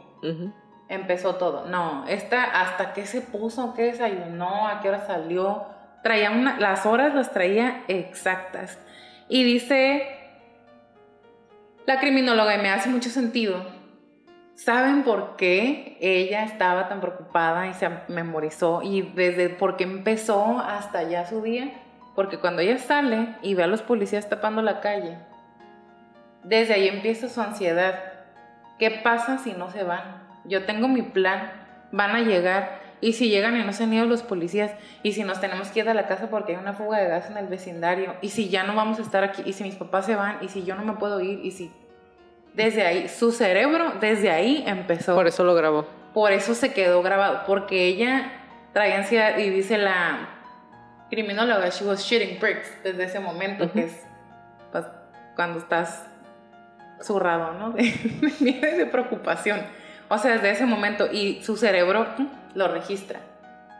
Y algo que te iba a decir hace rato que dices tú, ella sabe que la están grabando, se lo dijeron, te estamos grabando no puedes hacer nada contra el subconsciente. no hay nada que puedas hacer contra el subconsciente.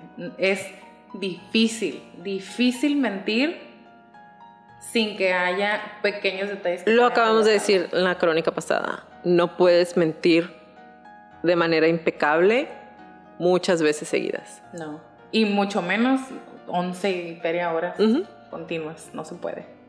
Otro de los delatador, delatantes, no sé cómo decirlo. Delatores. De los delatores, sí. sí. Del, otro de los delatores de Jennifer es, mientras ella está hablando, que está casi con verborrea, y eso ahorita se los voy a platicar también, eh, lo que aprendí respecto a esto. Durante todo el tiempo que está dando su primera declaración, su primera vuelta de tres, constantemente voltea a ver al policía. Está hablando y voltea a verlo. Y él está estoico. Pero ella está buscando aprobación. O que le digan, ajá. Que asienta con la cabeza. De que me estás siguiendo, me estás, me estás creyendo. Me estás creyendo, me estás, estás escuchando lo que te estoy diciendo. Y el policía no se mueve muy perro. No se mueve ni una pulgada. Me encantó porque esa es una técnica, eso es algo que él hizo completamente a propósito. Sí, sí. Para ahórcate sola. Y él después lo dijo, es que yo quería ver qué me decía. Yo en ese momento no la consideraba sospechosa, sospechosa pero sí estaba actuando de una manera muy sospechosa al mismo tiempo. Otra cosa que dije aquí yo, chin, de mí misma. Jennifer estaba dando detalles innecesarios. Y yo, ah, eso algo también. de muchos detalles innecesarios. Pero tú das detalles innecesarios cuando estás platicando algo, no cuando te están preguntando. Ajá.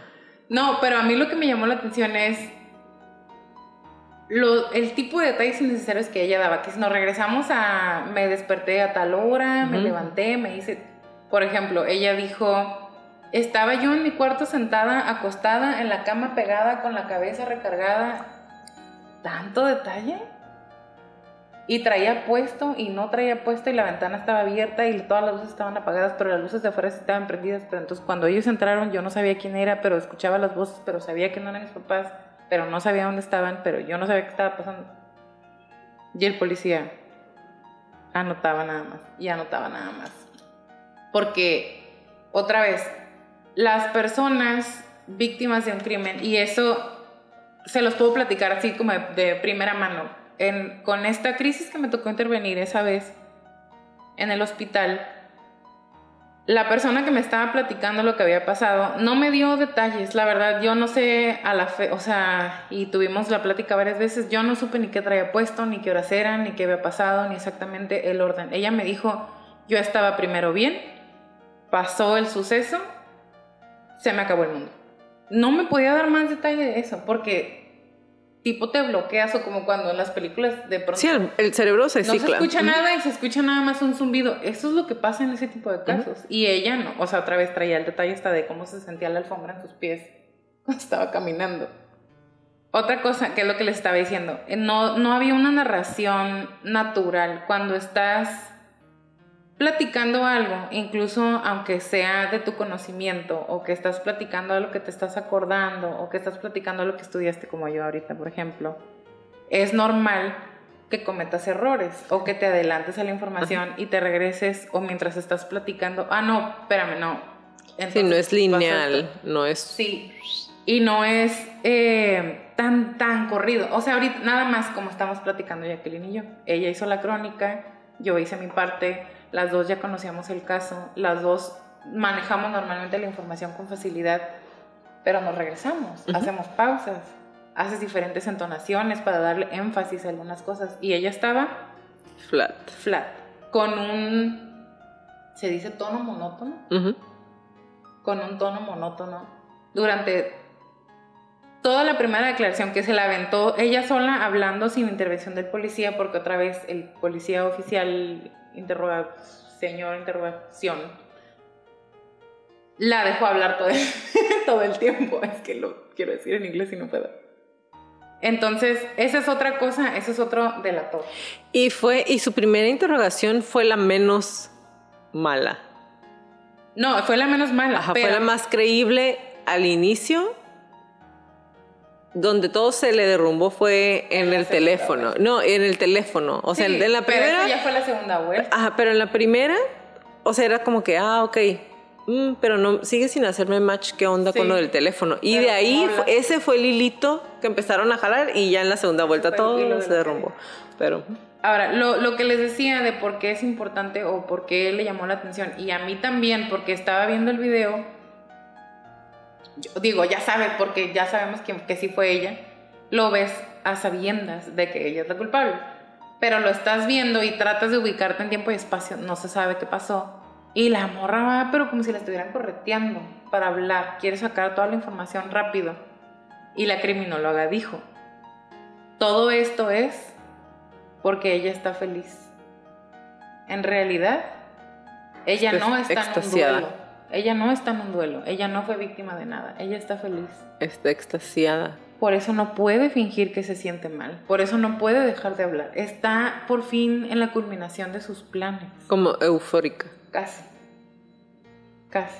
Porque tampoco muestra euforia. Está ella trabada, así privada, pero, o sea, está de manera consciente controlando sus emociones, queriendo fingir que quiere llorar. Porque en varias ocasiones, unas tres o cuatro por lo menos, se detiene, se agacha, se tapa la cara y, nada en el pañuelo, ¿no? Entonces dice la criminóloga, y a mí me hizo muchísimo sentido, o sea, no importa lo que me quieras platicar, si tú estás pensando en otra cosa me voy a dar cuenta, no importa lo que me quieras convencer, si tú sientes otra cosa, o sea, si me estás contando algo que estás muy enojado, pero en realidad no te molestó, se te va a notar. Ajá. Se nota. Porque los ojos, porque los gestos, porque. Y digo, yo, yo. A lo mejor porque, digo, aparte nosotras entrevistamos personas todo el tiempo, ¿no? En, por teléfono y en vivo, pero. Fíjate, sí hay mucha gente que no se da cuenta de las cosas. Exacto. Hay, hay mucha gente que no sabe que no sabe que no sabe leer como el, las demás personas. Eh, me pasó esta semana, alguien estaba platicando eh, y yo me di cuenta que la persona, estábamos en un grupo, alguien estaba contando una historia y yo me di cuenta que la persona estaba a punto de llorar porque estaba platicando algo muy personal, muy emotivo. Otra de las personas en el grupo no se dio cuenta y le hacen una pregunta y el chico contesta, ¿no? Y todos así como, ay, güey, qué triste. Y yo, ¿cómo no te diste cuenta desde que empezó a hablar? A él se le notó en el cambio de voz, en el tono de voz, en, se le notó en la cara, se le notó en los gestos. ¿Cómo no te diste cuenta que estaba a punto de doblarse? Y le siguieron preguntando. Y cuando ya por fin dijo que era lo que estaba pasando, entonces fue de que, ay, perdón. Ajá, ah. pero no lo viste antes. o sea, sí hay mucha gente que se le va. Ajá, exactamente. Exactamente. Y hay otro momento impresionantísimo para mí. O sea, lo escuché, lo vi, lo escuché y fue como, ¿what? Y después vi que la criminóloga también marcó lo mismo como un delator. Jennifer está platicando, pero así entradísima, está en trance, casi casi platicando lo que pasó. Y dijo, los caballeros entraron a mi casa y subieron al segundo piso. Y yo, ¿los caballeros? ¿Los caballeros? The gentlemen. Y dice la, la criminóloga, primero quise pensar, darle el beneficio de la duda. Y quise pensar, esto viene por su educación, por su crianza. Pero ni madre. Ella solo dijo, no. Es porque hay una relación previa, ya los conocía. No, ni siquiera. O sea, no hay en ningún momento, por más educado que seas, que le vayas a llamar gentlemen, caballeros, a las personas que, entraron a tu casa y mataron, a, tu mamá. A tus, pues hasta en ese momento yo pensaba que sus papás, a los dos. O sea, no hay manera. Y es, como dices tú, aparte de por la relación que a lo mejor ya tenían, porque ella en su mente no los ve como, como invasores, no los ve como agresores, no los ve como asesinos, los ve como la gente que ella contrató. Que le quitaron a sus papás de encima. Que le quitaron el peso de encima, exactamente. Entonces, y todo esto mientras ella sigue intentando llorar, que si logras hacer como que está llorando, pero que realmente no está llorando. Y el pañuelo sigue seco. Seco. Y aparte que el pañuelo se lo dieron, ella nunca se estiró para agarrar ninguno de los pañuelos. Ajá. En ningún momento. Sí. Jamás. Mente. Empieza la segunda vuelta de interrogación. O sea, esto duró horas, ¿no? Se lo estamos aquí platicando en minutos. Pero entonces llega el, mismo policía que me encantó y le dice, entonces, a ver, son las que hora y tú qué estabas haciendo. Y entonces ella empieza otra vez, ahora desde las nueve y media de la noche. Y él empieza a, preguntar, entonces, ¿dónde estabas? Estaba en la cámara. ¿Qué estabas haciendo? Hablando por teléfono. ¿Y qué pasó después? Y ella, bueno, es que en eso escuché que entró la gente, pero, pero yo tenía la tele prendida y entonces le bajé la tele para poder escuchar mejor. Y cuando los escuché que estaban arriba, como yo tenía la tele tan fuerte, no lo quise bajar el volumen para que ellos no se dieran cuenta que yo estaba ahí arriba. Y es como, pero estaba... ¿Le bajaste o no le bajaste la tele? ¿Estabas hablando o no estabas hablando? no estabas hablando. Sí, sí, por eso, estaba hablando por teléfono, pero le bajé la tele. Y entonces me pegué a la puerta, porque en la primera vuelta dijo, me quedé eh, pasmada y no me moví de mi cama y en la segunda vuelta le bajó y no le bajó a la tele y estaba hablando por teléfono y se pegó a la puerta para escuchar mejor. Entonces, para ahí el oficial ya está como, me está mintiendo esta muchacha. Y le preguntan, bueno, así varias preguntas, ¿no? Como muy, muy directas, pero ¿y esto qué? ¿Y a qué horas fue? ¿Y dónde estabas? ¿Y cómo pasó? Y ella empieza a cambiar la versión pero en cuestión de minutos, no nada más de la primera vuelta y después del descanso, sino en cuestión de minutos, así literal como se los acabo de platicar de que dice una cosa y luego dice otra. le hacen preguntas que no le habían hecho en la primera vuelta, como con quién estabas hablando por teléfono y cómo se llama, y ella... "Ah, mm".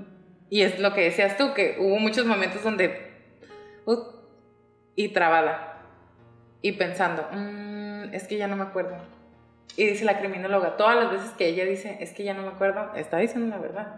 Ajá. No se acuerda que dijo qué, qué primera mentira vez dijo. Ajá. porque ella no contaba con que iba a tener que decir la historia más de una vez. Para ella era un slam dunk. Era, Sí. entraron, los mataron, sobreviví, soy la víctima. Y pues quizá, pero como dijiste tú desde un principio, nunca hizo match lo que pasó con lo que ella estaba contando, con la evidencia. La- fíjate que la única vez, según lo que yo estuve viendo, ¿no? Y digo, lo pueden revisar en los videos. El, el detective dice, yo no la vi en un inicio, o sea, yo entré cuando estábamos revisando y que veo que se asusta, porque hace como que se asusta cuando entra él en, en el cuarto donde le están interrogando. Para mí todo eso era normal, eso es normal en una víctima, si no se acuerda también es normal. Pero cuando me dice lo del teléfono y le pregunto, pero tenía las manos amarradas, ¿cómo le hiciste?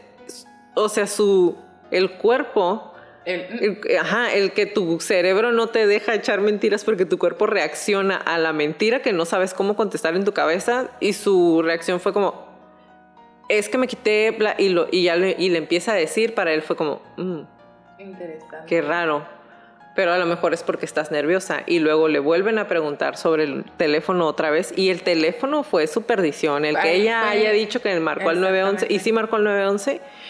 Pero el cómo dijo ella que estaba amarrada y cómo pudo. Ay, eso fue lo que. No, y luego era un. Estaba amarrada con el string. Ella dijo string. Y se refería a un shoestring, a una agujeta. Estaba amarrada con los cordones. con- y era literal una agujeta. Ujú. O sea, si te puedes zafar de cinchos, que no te puedes zafar de una jodida Ujú. agujeta. Y hablando del teléfono, hay, una, hay un momento en donde el policía le empieza a decir cosas que ella no dijo. Ujú. para ver si ella le va a decir que sí o no.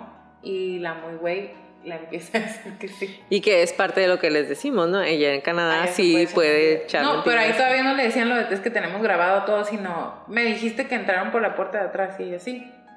Me dijiste que estabas abajo, ¿no? Cuando entraron, sí. O sea, no se dio cuenta. Ni al caso. Y, ah, y lo del teléfono, le pregunta el policía, entonces, ¿estabas amarrada al barandal y tu teléfono en tu bolsillo trasero? Sí. Y lo sacaste y marcaste 911, sí. ¿Y cómo estabas escuchando? Eh, le subí mucho el volumen. O sea, lo escuché para mí, no manches. Estúpida. Quedaste como estúpida. ¿Mm? Otra, otro de los detalles que fueron delatores para ella es, y me dio mucha risa, por eso lo quiero platicar. En la primera vuelta, ella dijo, entraron tres hombres armados, los tres traían la cara cubierta de los ojos para abajo con paliacates y traían juris o Ujú. Sudadera con sudadera gorro. con gorro. En la segunda vuelta les piden que los describa y ella, es que estaba muy oscuro y no los vi. No viste ninguno. Bueno, uno traía rastas. ¿Y qué más viste? No, es que estaba muy oscuro no los vi. ¿Qué me puedes decir de las rastas? Unas eran cortas y otras eran largas. Las de arriba estaban más cortas que las de abajo que eran más largas. ¿Le viste algo en la cara? Es que estaba muy oscuro y no lo vi. Traían algo en la cara y ella no, es que estaba muy oscuro y no los vi. Ya no se acordaba de su primer mentira. Tenía, ¿Tenían barba o algo así? Una cara alargada, es lo que dice, Ajá, creo. Tenía la cara alargada. Es que estaba muy oscuro y no los vi. ¿Y cómo viste que sí tenían eh, rastas? Es que afuera estaba una luz prendida y entonces yo vi el reflejo porque me tenían boca abajo con la cara en el piso, pero volteé de reojo y de reojo pude ver que traían rastas. ¿Y qué más viste? La pistola. ¿Me puedes decir qué tipo de pistola era? Un revólver, porque pude ver que el cilindro donde entran las, las balas son de esos que dan vuelta. ¿De qué color era la pistola? Es que estaba muy oscura, no alcancé a ver. No manches. No manches. O sea, para mí fue como. ah, Mejor nomás di no sé. Y ya. O sea, ya traía la cuerda el cuello ya. y siguió avanzando. Se pateó el banquito. Pateó el banquito. Solteó el banquito para aventarse. Otra, ese no es tanto delator, pero bueno, sí, de su personalidad. no tanto de las mentiras que está diciendo, pero al mismo tiempo sí. Cuando el policía le empieza a hacer preguntas más y más, o sea, que estamos en lo de las rastas y que traían puesto y que no sé qué, les, le empiezan a pedir que los ubique en la casa Ah, sí. durante todo el ataque. Y entonces ella está arriba y abajo, arriba y abajo, amarrada y desamarrada y en el piso y diferentes maneras. Y le preguntan quién era el principal, el de las rastas. ¿Cómo sabes? Porque él fue el que se quedó conmigo. Él estaba dirigiendo todo, pero él fue el que se quedó conmigo.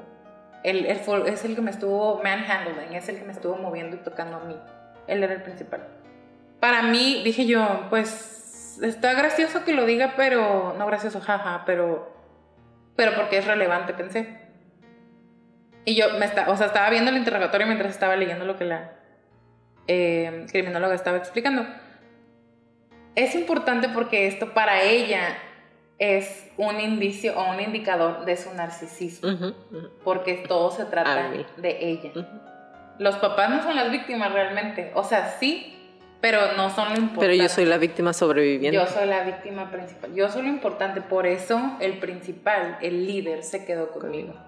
Eso es un, para ella es un indicador de, eh, o es un rasgo narcisista. Narcisista. Y yo así de, Claro. o sea, traía otro trastorno en mente, pero el narcisista no lo pensé porque yo la estuve viendo como víctima por mucho tiempo. Y bueno, ahora sí, ya vamos a empezar. Ya que les dimos más contexto, que pienso, considero que todo este tipo de, de cosas son importantes por lo que se puede observar y porque traemos como el, el input o la aportación de la criminóloga.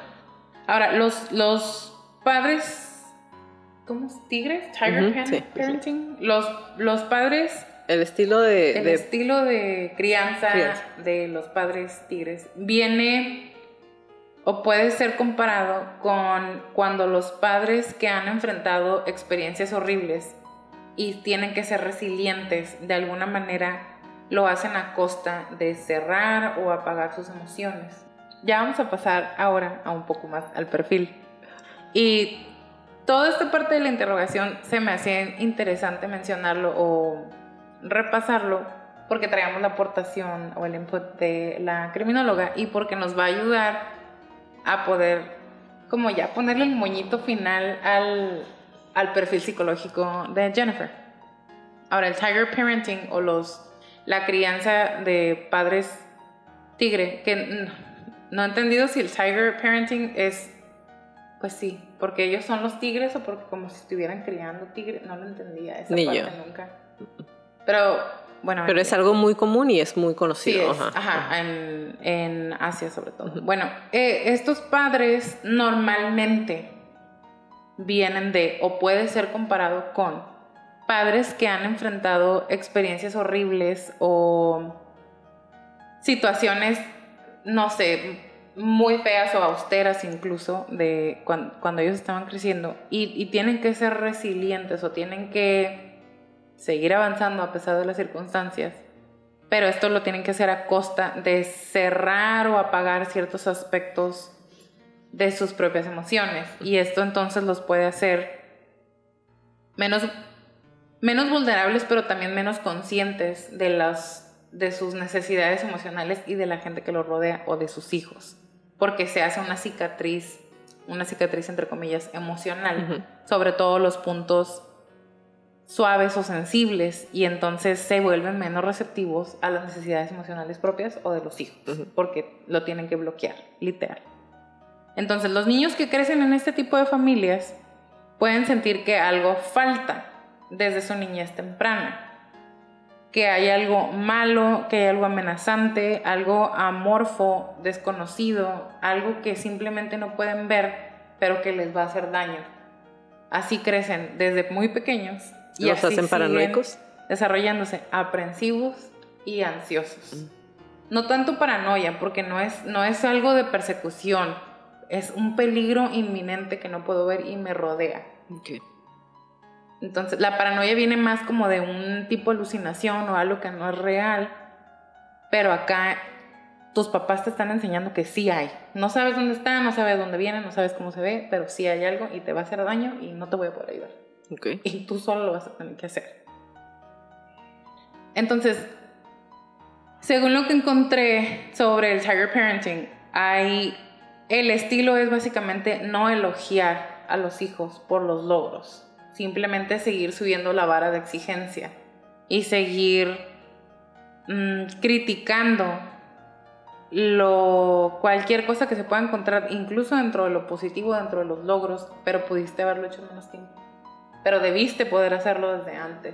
Pero ¿por qué no lo hiciste? O sea, etcétera, etcétera, etcétera. Entonces, Nunca es suficiente. No es suficiente. Y no nada más que no sea suficiente, sino simplemente es tu responsabilidad. Tienes una responsabilidad de hacerlo. Entonces, ¿por qué te voy a premiar o elogiar lo que tienes que hacer de todas maneras? Y lo que hagas, como dices tú, de todas maneras no va a alcanzar. Entonces, la, principal, el principal motivo de esto es la creencia de que, como les decía hace rato, los hijos tienen que mejorar la raza o tienen que mejorar a la familia y tienen que aportar a esta idea, para mí, un poco psicótica incluso, de las apariencias. La familia se tiene que ver poderosa, se tiene que ver estable, se tiene que ver eh, wealthy, eh, con, con dinero, ajá, rica con dinero, con estabilidad, con cosas caras. Por eso tan, tanto trabajo tan... Para tener sus carros, por ejemplo. Para los carros o, Pues no sé, para absolutamente todos. Ellos tienen que estar en un vecindario caro, con carros caros, en la escuela cara con la pareja de la hija tenía que ser también muy Porque hay un momento en donde le están entrevistando y ella dice algo del carro de su mamá y, y Jennifer dice, she ride that baby every day. Y se refiere al carro. O sea, como si fuera un bebé. Ajá, pero así como que cuando dice she ride that baby, como, como, ese carrazo, ajá, es como le encantaba su carro, o sea, todos los días mi mamá subía su, ajá, ándale algo. Entonces, Jennifer, aquí ya, Jennifer, tiene miedo al fracaso, tiene miedo a que su novio la deje, tiene miedo a vivir en un mundo donde sus papás nunca la van a aceptar y es un miedo que viene desde su infancia. Y hay indicadores y que está bien fundado. Sí, la verdad sí. Y hay muchos indicadores físicos eh, que, que, se pueden ver durante todo el interrogatorio hay indicadores de que Jennifer no tenía nada en ella en qué recargarse. No tiene, no tiene manera de self-soothe o de consolarse a ella misma, de tranquilizarse a ella misma. No le enseñaron eso. Y eso viene de cuando en una infancia temprana, y esto yo no lo digo de manera experta, ¿ok? Cuando a los niños se les deja llorar en la cuna, hay niños que van a poder calmarse solos eventualmente y no pasa nada. Pero hay otros niños que no van a poder hacerlo y entonces se va a quedar una cicatriz para siempre en su personalidad, en su carácter y en sus miedos. Porque es un miedo a dejar de existir porque no hay nadie alrededor. Para mí fue como, ah, su madre, ¿qué? ¿Y cómo saber en qué momento sí pudo y en qué momento no? Pues no, no encontré, no encontré cómo. Supongo que lo vas viendo junto con el desarrollo y pues que y ya, si ya tronó una vez y lo dejaste llorar y lloró de más, ya valió. O, o a lo mejor es parte de tu cultura llevarlo a una revisión con algún pedagogo, con psicopedagogo o con psicólogo. O sea, para mí fue de, uy, y, si no, y nice, Jennifer, Jennifer Pan. Y no nada más Jennifer Pan, también muchos otros ejemplos como Berkowitz, como Bundy, como, no sé, muchos otros más, Kemper. Que no, mm, no se les enseñó o no fue de manera adecuada el abordaje de los miedos que hay, que son normales durante la infancia temprana. Un bebé tiene miedo porque es nuevo, no sabe nada, todo es un sobreestímulo. ¿Y cómo, y otra vez me pregunto a mí misma, ¿y cómo abordar ese tipo? O sea, ¿quién te va a avisar como papá nuevo o no que tienes que abordar ese tipo de miedos con tus ¿Quién Te va a avisar, ¿Quién te va a avisar que tienes que querer a tus hijos y no dejarlos nada más ahí? Porque, digo, yo, yo he visto yo he visto que dejan a los hijos llorar y, a veces no pasa nada. Otra vez, a, a, mí se, a mí me desespera eso. Que estén en berrinche o llorando en un restaurante o en su casa o en una, piñata, en una fiesta y que los dejen que lloren o hagan el berrinche.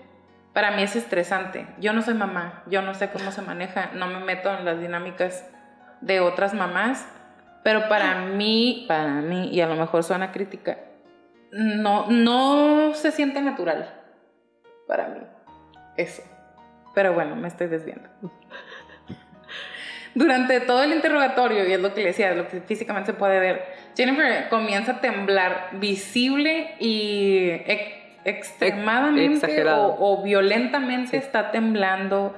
Hay momentos en donde empieza a caminar Em, por todos lados dentro del cuarto, eh, se, acuesta en posición fetal, empieza a mecerse. Y el detective me encanta porque siéntate, necesitamos seguir con esto, siéntate y vamos a... Como queriéndola regresar al mundo real. Eh, ella se acaricia el cabello de manera mm, maniático, te podría decir. O sea... Pero sabes que cuando, ajá, cuando, yo, cuando yo estaba viendo eso, es para mí es como no me acuerdo en qué, en qué ocasión me tocó ver a una persona así y eh, era como, mis, como sus papás nunca, nunca lo habían atendido. Eh, él era el hijo mayor, tuvo un hermano rápidamente. la afección de los papás estaba concentrando en el, en el hermano más pequeño y entonces él él hacía este tipo, ese tipo de cosas para él solo, porque realmente no iba a haber quien lo calmara. Y en el caso de Jennifer, eso puede ser como un cue, como un, ahí te das cuenta, un, indicador de que tan sola había crecido como para ella sola tener que acariciarse, acariciarse el cabello para calmarse o para poder me voy a recuperar para poder seguir mintiendo. Y no, no podía, o sea, realmente no, no pudo hacerlo. No se pudo gobernar. Ajá, no se puede no gobernar. se pudo gobernar, porque incluso aunque lo estuvo haciendo de manera frenética, esa era la palabra que estaba buscando, no maniática, de manera frenética no se calmó. Y luego hay un momento en donde algo le está diciendo y está así. Entonces dicen, parece que está rezando. Y real, parece que está rezando. O sea, porque le está diciendo y volteaba a ver al detective así con cara de. Pero ella se está escondiendo. Ajá. O sea, está así y volteaba a ver al detective como. Diosito, por favor, que me esté creyendo. Y volteaba a verlo para que el detective le dijera, ok, está bien. Y el detective era así como, continúa. Y ella así como, oye, no me está creyendo. o sea. Bueno, entonces Jennifer, con esta perseverancia y dedicación que le inculcaron sus padres, pero que fue absorbida de manera distorsionada, con esa misma perseverancia, ella creó la mentira de que un grupo de personas fueron a abusar sexualmente de ella en su casa para activar el apego en su exnovio. Por eso lo hizo. Digo, ya sabíamos que era para que no la dejara, pero a mí me pareció importante el lenguaje que utilizó la criminóloga para activar el apego del novio, porque él sí se regresó, sí dejó a la, nueva novia. Entonces ella activa el apego porque ya había algo malo en ya había una tercera persona, en, David, o sea, algo también malo, por eso estaban juntos y es a lo, que quería llegar. ¿Cuál es la frase? hay un roto para un descosido. Él también tenía alguna necesidad de apego de alguna manera y por eso se quedó con ella a pesar de todas las dificultades. Eventualmente se cansa, o a lo mejor conoció a alguien y se le hizo fácil. Pero Jennifer regresa con esta mentira y entonces termina con la nueva y se quedan acá, ¿no? Jennifer dijo originalmente que ella tenía un plan de que, eh, más bien que el plan era ella morir. Que la mataran. Exacto. Y de cierta manera dije yo, pues sí, porque al momento en el que sus papás desaparecen del planeta Tierra, junto con ellos, la idea de la hija Exactamente. Que ellos quieren. sí, sí, sí. Ella se iba a morir junto con ellos. Esa Jennifer que ellos habían estado exigiendo se iba a terminar. Se iba a ir. Y entonces ella poder, iba a poder salir, entre comillas, de esta situación de la muerte de sus padres, nueva y regenerada, como el ave fénix, iba a renacer, la Jennifer. Entonces pienso que cuando ella dijo,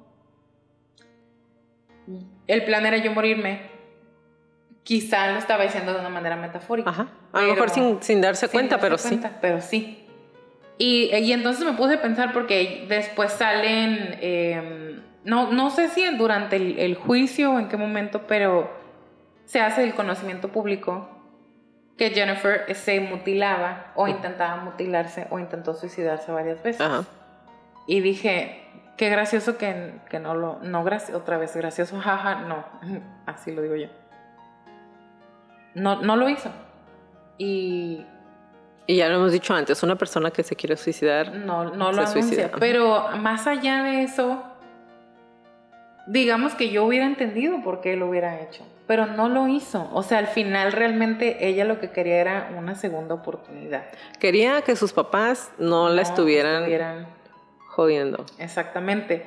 Porque ella no podía, y es a lo que voy, ella no podía vivir en un mundo donde sus padres no aprobaran de sus acciones, en donde sus padres estuvieran avergonzados de ella.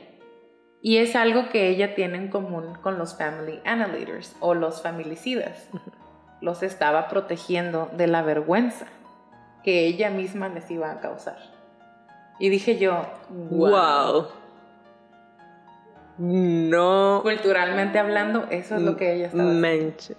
Exactamente. Oh, me puse chinita. Sí, es cierto. Sí.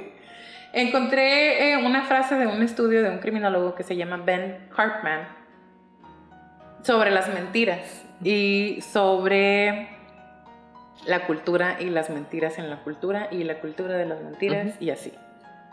El imperativo cultural es reprimir lo básicamente verdadero y expresar lo socialmente deseable aunque sea falso. Y dije yo, ay, bueno. Vivimos en la época de. Vivimos en la época de... Pero yo pienso que fácil desde el 2010. Aquí ya, digo, ya me voy a acercar al final. En la tercera vuelta se sale el interrogador 2, que ya la dejó que, importante, durante toda la primera vuelta de interrogación, él no le dio ningún indicador de nada, ni de que le creía, ni de que no le creía. Al contrario, al principio le dijo, no eres sospechoso. Quiero que Ah, me veas me solamente como alguien que quiere encontrar a los asesinos de tu mamá y de tu papá. Exacto. No quiero que me veas como un enemigo, no quiero que creas que yo pienso que estás echando mentiras, nada más quiero que me veas como una persona que quiere encontrar quién asesinó a tu mamá. Exacto. Esa es toda la primera vuelta. Se toman un descanso, que por cierto, hubo tres o cuatro descansos.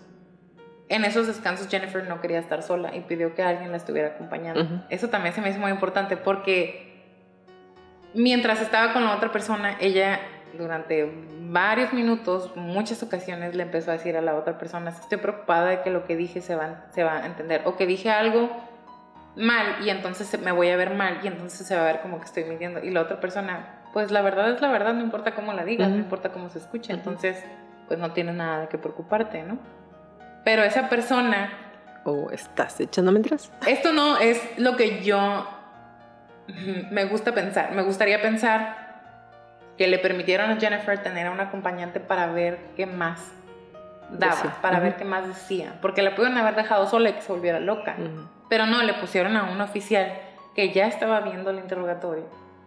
Y entonces, para mí, suena divertido pensar que todo esto, o sea, todo esto lo armaron para, pues vamos a terminar con esto y que se termine de ahorcar. Entonces, en la segunda vuelta, que es lo que les estaba diciendo, que le empiezan a hacer preguntas, después de haber estado casi sin movimiento, sin ningún tipo de indicador de nada, el policía en la segunda vuelta le empieza a interrogar y ella sola se empieza a dar cuenta que lo que está diciendo ya no está haciendo match y se equivoca y se pone nerviosa, se va, llega el tercero y para cuando llega, bueno, la tercera vuelta, el segundo oficial, para ese momento ella ya está hecha completamente chiquita, está encorvada, casi en posición fetal, en donde está sentada y llega el otro policía y se le acerca y la abraza y le toca el cabello y le toca la espalda y le habla al oído y le dice, tú y yo sabemos que lo que estás diciendo no es verdad y sabemos que necesitas decir la verdad. Entonces nada más dime qué pasó. Yo nada más quiero saber qué pasó. Todo lo demás no importa, no te preocupes, vamos a estar bien. Entonces, me gustó porque supieron hacerla. Ella necesitaba consuelo. La, desarmó emocionalmente. Él sabía que la parte de la negligencia... de- no, la parte de, todo eso que la tuvieron relegada, que no tuvo cariño, que no tuvo afección, que, que tenía siempre que estar como con esa, con ese constante ahogamiento de tener que estar cumpliendo lo que sus papás quisieran, sin recibir como ese cariño, esa afección física. Cuando él llega y hace eso, básicamente lo que hace es La de- desarma completamente, la desbarata y es como necesitamos, o sea, con, con este cariño necesito que me digas la verdad. Y la, o sea, completamente, Y sabes qué otra cosa para mí fue como, güey, no manches, qué perro, perdón, se me hizo perrísimo. Ella ya había construido rapport con el primero, con el segundo no. El segundo entró, se sentó, la- no la dejó que se enderezara, no la dejó que volviera a hacerse grande, la tuvo chiquita, la dejó como presa y le dijo, ya sé que estás mintiendo, Ujú. dime la verdad. ¿Cómo?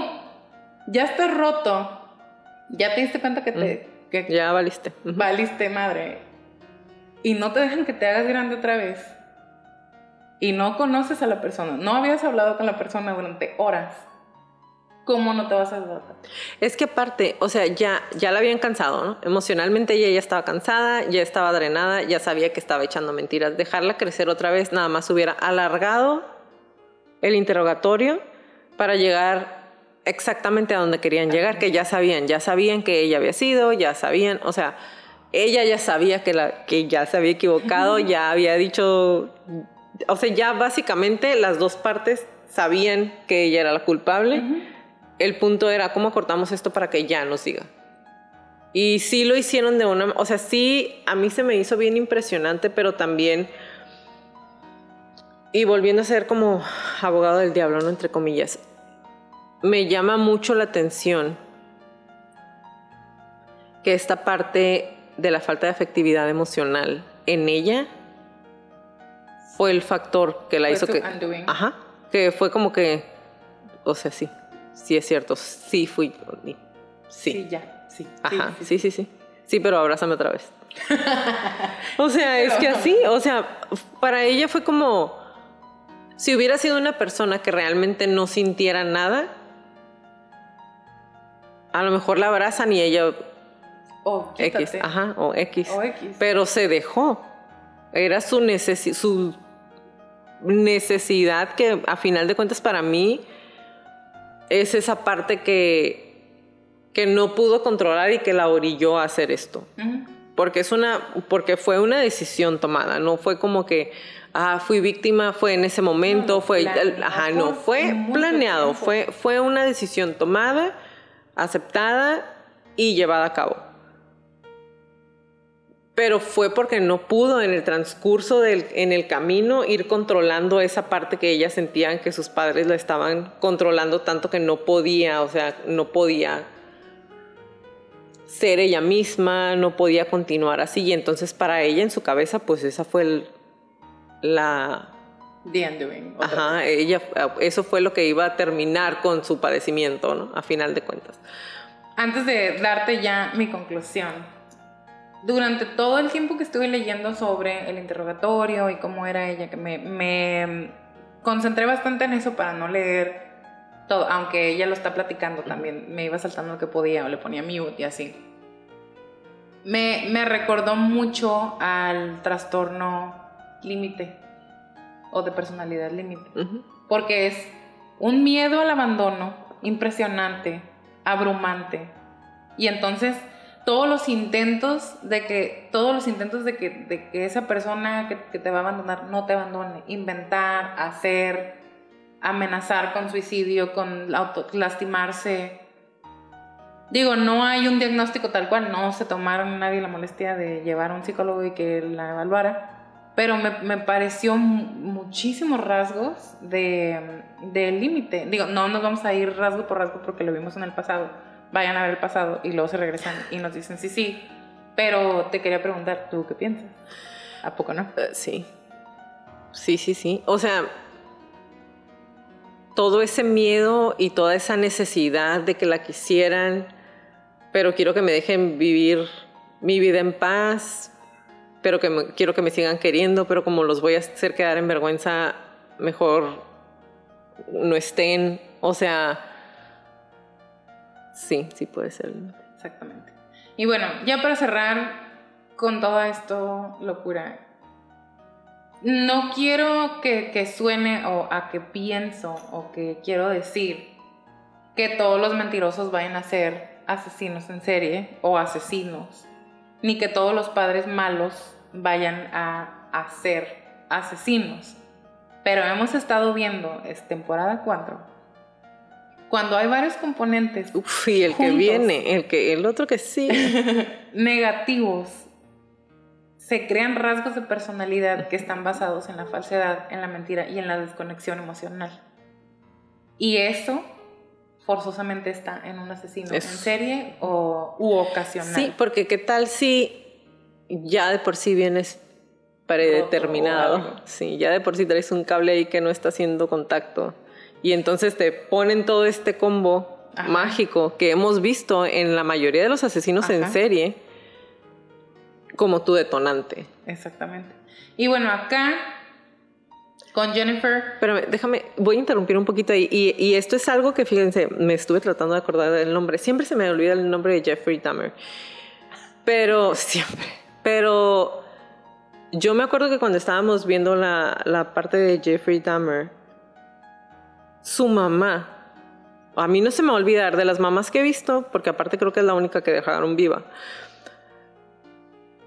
ella, o sea, para ella es como, no, es que no puedes decirle a la gente que si tratas mal a tus hijos van a ser asesinos de grandes. Yo no tengo la culpa de que él se haya hecho un ah. asesino.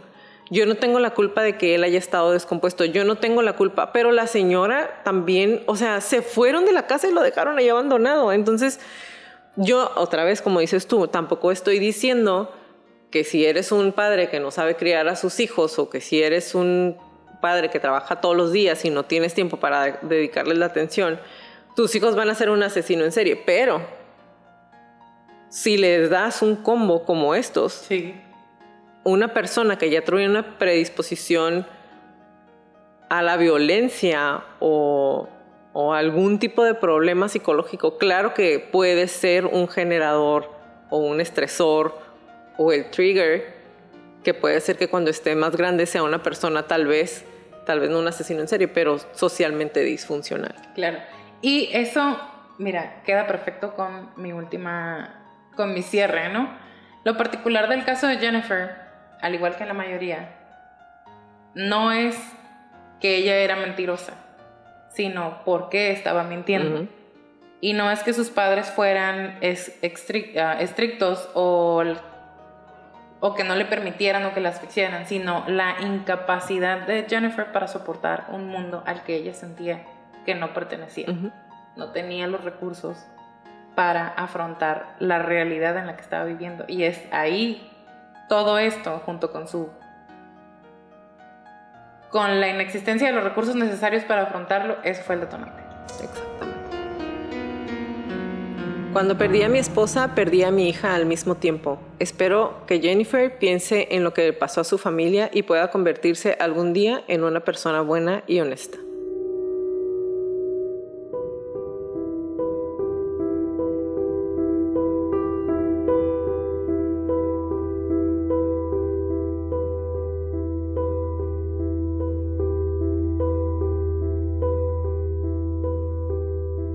Gracias por acompañarnos en un episodio más de Crónicas de Crimen. Nos esperamos en nuestro próximo capítulo. Si les gustan nuestras crónicas, por favor, regálenos un review en iTunes y o en Spotify o donde sea que escuchen su podcast. Y suscríbanse a nuestro canal de YouTube, por favor, regálenos muchos likes. Y recuerden, si tienen alguna crónica que quieren que pase a la lista de nuestras próximas temporadas, mándenos un correo a info arroba crónicasdecrimen.mx. Y como le repetimos en todas las crónicas, créanle a su instinto siempre. Si algo no se siente bien, si algo me dice que salga corriendo, vete. Es mejor parecer paranoico y estar a salvo a quedarte y poner en peligro tu vida. Ahora sí, bye Leti. Bye Jackie, bye crónicos.